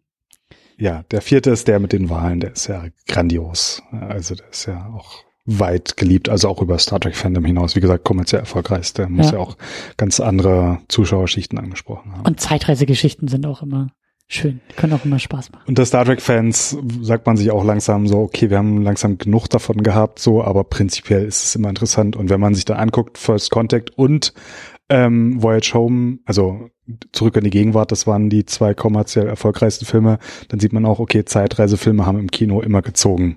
So, und da fragt man sich, warum haben sie es eigentlich in den vergangenen drei Filmen jetzt noch nicht gemacht? Vielleicht kommt es ja dann im Tarantino-Film, müssen wir dann mal schauen. Mhm. So, aber ja, Zeitreise kommt meist gut an. Also wir wollen ja wirklich jetzt gleich dazu machen. Aber haben wir das nicht sogar im ersten Podcast noch so, noch so, da haben wir doch so angefangen von wegen, ja, wo ist Star Trek eigentlich? Hm, es schwebt so ein bisschen in der Luft herum und es ist ja mit Abrams irgendwie durch oder auch nicht und wir haben spekuliert und die Nachricht mit Tarantino so äh, ist jetzt in der Zwischenzeit halt rausgekommen. Ich meine, wir sind halt kein Nachrichtenpodcast, weil aus guten Gründen so, das, was wir jetzt sagen, kann übermorgen schon wieder ungültig sein, weil Hollywood ständig irgendwelche Veränderungen und und und äh, in andere Richtung gehen kann. Fox gehört ja zu Disney. Sagst du jetzt, wer weiß, in zwei Jahren, wenn man ja. diesen Podcast nochmal hört, dann gehören vielleicht auch wir schon zu Disney und wir wissen es nur noch nicht. Aber ja, also äh, es tut sich zumindest was bei Star Trek. Also ja, aus heiterem Himmel kam dann die Nachricht, Tarantino wird den nächsten Star Trek-Film übernehmen und es wird ein R-Rated-Film sein, was für Star Trek auch eine absolute Premiere ist. Und meine große Hoffnung ist ja, dass dieses ganze Projekt dann vielleicht in einem Kinobesuch gipfeln kann. Also das, wenn halt, egal ob jetzt nun R-Rated und von Tarantino oder nicht, aber dass sich da halt aus diesen Bewegungen rund um Star Trek herum vielleicht nochmal so ein Kinofilm erübrigt, ergibt. Das kann natürlich sein. Eigentlich habe ich mir vorgenommen, den nicht im Kino zu sehen, so, aber äh, für den Podcast würde ich es dann machen. Ähm, es ist nicht nur Tarantino hinter der Kamera, sondern es ist auch der Autor von The Revenant, falls dich das irgendwie mehr motiviert oder vielleicht doch weniger motiviert, ins Kino zu gehen. Aber es ist ein Tarantino-Film, den er nicht selber schreiben wird, was ja schon eine Ausnahme ist. Weswegen ich ja. auch so ein bisschen skeptisch bei der ganzen Nummer bin. Also ja. ich kann mir auch vorstellen, dass das jetzt, wie gesagt, so also das ist, das ist noch mal ein Update zu dieser Nachricht vielleicht geben wird und sich gewisse Dinge dann vielleicht noch verändern werden. Also ich habe halt keine Ahnung, in welche Richtung es gehen soll und ich glaube, Verträge für weitere Filme haben nur der Kirk und der Spock-Darsteller aus jetzt der Crew, die wir in Beyond erlebt haben. Mhm. Insofern mhm. keine Ahnung, wie sie das aufziehen wollen, wer da vorkommen wird, ob sie vielleicht was ganz anderes machen, das weiß man ja auch nicht. Äh, und ja, also ich bin da sehr kritisch, weil jetzt von den vergangenen Tarantino-Filmen jetzt auch nicht so überzeugt war. Äh, und eigentlich, also wenn es nicht für den Podcast ist, würde ich den Film wahrscheinlich nicht im Kino sehen. Das kann ich so schon mal sagen. Aber vielleicht überrascht er uns ja noch. Das hatte ich bei Beyond vorher auch gesagt und dann habe ich mehr über den Film erfahren. Bin reingegangen und fand das den besten Film der Abrams-Reihe. Insofern vielleicht überrascht uns ja Tarantino, wobei ich nicht weiß, wie ein R-rated Star Trek-Film aussehen soll. Wer weiß. Und wie gesagt, vielleicht ist bis dahin auch schon Star Trek ein Disney-Franchise. Ja, und vielleicht kommt Paramount auch noch dazu. Ja. Star Trek versus Star Wars mhm. und äh, alles von Abrams und wer weiß. Es, aber ich meine ja gerade so, es tut sich was. Das ja. ist ja schon mal, egal in welche Richtung es sich entwickeln wird und was da kommen wird, aber wir sind einem neuen Star Trek-Film zumindest einen kleinen Schritt näher gekommen in der Zwischenzeit äh, zwischen dem ersten Podcast und dieser Besprechung. Ja, also zwischen Herbst 2017 und jetzt haben wir schon einige Fortschritte gemacht. Ja, Ja. Mal gucken, was da noch so kommt. Ja, wer weiß, wer weiß. Aber auch darauf freue ich mich. Also ich bin da sehr optimistisch und äh, vor allen Dingen haben wir jetzt ja auch noch so einige Filme und dadurch auch einige Podcasts noch vor uns und ähm, ja, wir bleiben am Ball. Freut mich, ja. Sehr gut. Dann, was bleibt denn noch zu sagen? Es bleibt noch auf den Mate-Schrank zu verweisen, auf den werden wir auch verlinken. Das ist mateschrank.wordpress.com. perfekt. Genau da ist deine Heimatbasis, ist dein Blog. Und äh, uns findet ihr auch in diesem Internet drinne unter secondunit-podcast.de. Da gibt es dann auch einen Beitrag zu diesem Podcast und einen Kommentarbereich zu diesem Beitrag zu diesem Podcast. Und da können wir dann auch noch mal ein bisschen weiter diskutieren. Da könnt ihr gerne auch Feedback dalassen, gerne auch ähm, Kritik, Einsprüche, äh, Ergänzungen, Updates. Also so stelle ich mir einen guten Kommentarbereich vor. Da kann man auch gerne mal sagen, also das, was ihr da redet, ist Quatsch. Mit der Bedingung, es auch zu korrigieren. Weil einfach nur Quatsch sagen kann jeder. Oder behaupten, dass man Quatsch sagt, kann jeder. Aber schön konstruktives Feedback finde ich immer gut. Da haben wir ja in den Kommentarspalten zu den ersten beiden Teilen einige interessante Einwände gehabt. Also insofern, da freue ich mich schon auf die Kommentare für diese Folge. Ja, und es ist einfach, weil, weil äh, manchmal kommt es ein bisschen bei Twitter. So Twitter ist natürlich auch trotz 280 Zeichen immer noch viel zu kurz. Und da gibt's dann manchmal so Feedback wie fand ich doof oder fand ich gut. Ähm, ist schön, aber so die Kommentare bei uns sind dazu da, um Links zu tollen Video-Essays zu posten und auf irgendwie wissenschaftliche Artikel zu verweisen und irgendwie auf eigene Publikationen zu verweisen und dieses ganze, diesen ganzen Podcast auch nochmal mit weiterem Wissen anzureichern. Deswegen sage ich immer gerne, die Kommentare sehe ich als Fußnoten zu diesem Podcast und nicht nur als, ähm, als Fläche zum Kotzen und zum Jubeln, sondern da können wir weiterarbeiten. Ja, freue ich mich drauf. Jo, und ähm, ja, ihr findet uns, wie gesagt, auch bei Twitter und auch bei Facebook und auch bei Instagram und in all diesem Social Media gelöt. Äh, wir haben auch einen eigenen Community-Bereich, äh, da benutzen wir Discord für, da können wir auch gerne noch weiter chatten und schreiben und ähm, genau. Aber ich würde sagen, wir äh, entfliehen weiteren Abenteuern durchs All, reisen durch die Vergangenheit in die Zukunft und werden dann bald den vierten Star Trek besprechen. Ja, auf Deutsch zurück in die Vergangenheit. Days of Future Past fällt mir dazu nur ein, aber So ähnlich. ist was anderes. Im Zukunft Original The. Voyage Home, was irgendwie interessanter klingt. Aber ja, zurück in die Vergangenheit fasst es gut zusammen. Ja. Ist vielleicht auch Back to the Future. Back to the present. Back to the Egal, wir finden das noch raus mit dem Zeitreisen, äh, Ja. sagen bis dahin aber einen guten Abend, einen guten Morgen, was auch immer ihr gerade habt. Gut, wünschen wir euch davon und bis zum nächsten Mal. Ja, tschüss. Ciao.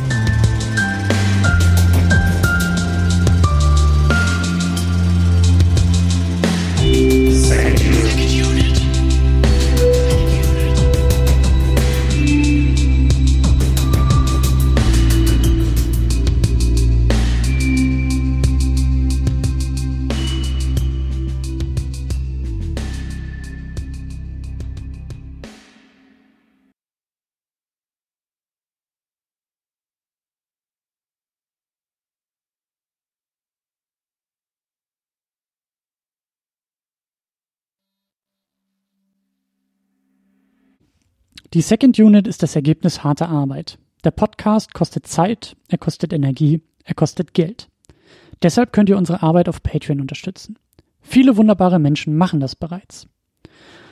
Jonas Mapace, Rochus Wolf, Alex, James Vermont, die Cinematic Smash Brothers und Cedric Schmidt unterstützen uns mit zwei Dollar im Monat.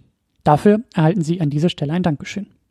Darüber hinaus unterstützen uns Tahiti Su, Sultan of Swing, Markus Halmitschlager, David X. Noack, Florian Primel, Sebastian, Gian Ferrari Stefan, Stefan Druwe, Rike The Midlist, Käthe, Playstar, Christian Schmickler, Jota, Steve Geiler, Ulf P., Niklas Römke, Spencer Stewart, Lars Rühmann, Inge, Stefan Manken, Sonja Bethgejele und Jan mit 5 Dollar im Monat. Für diesen Preis erhalten Sie Zugang zu unseren State of the Unit Podcasts.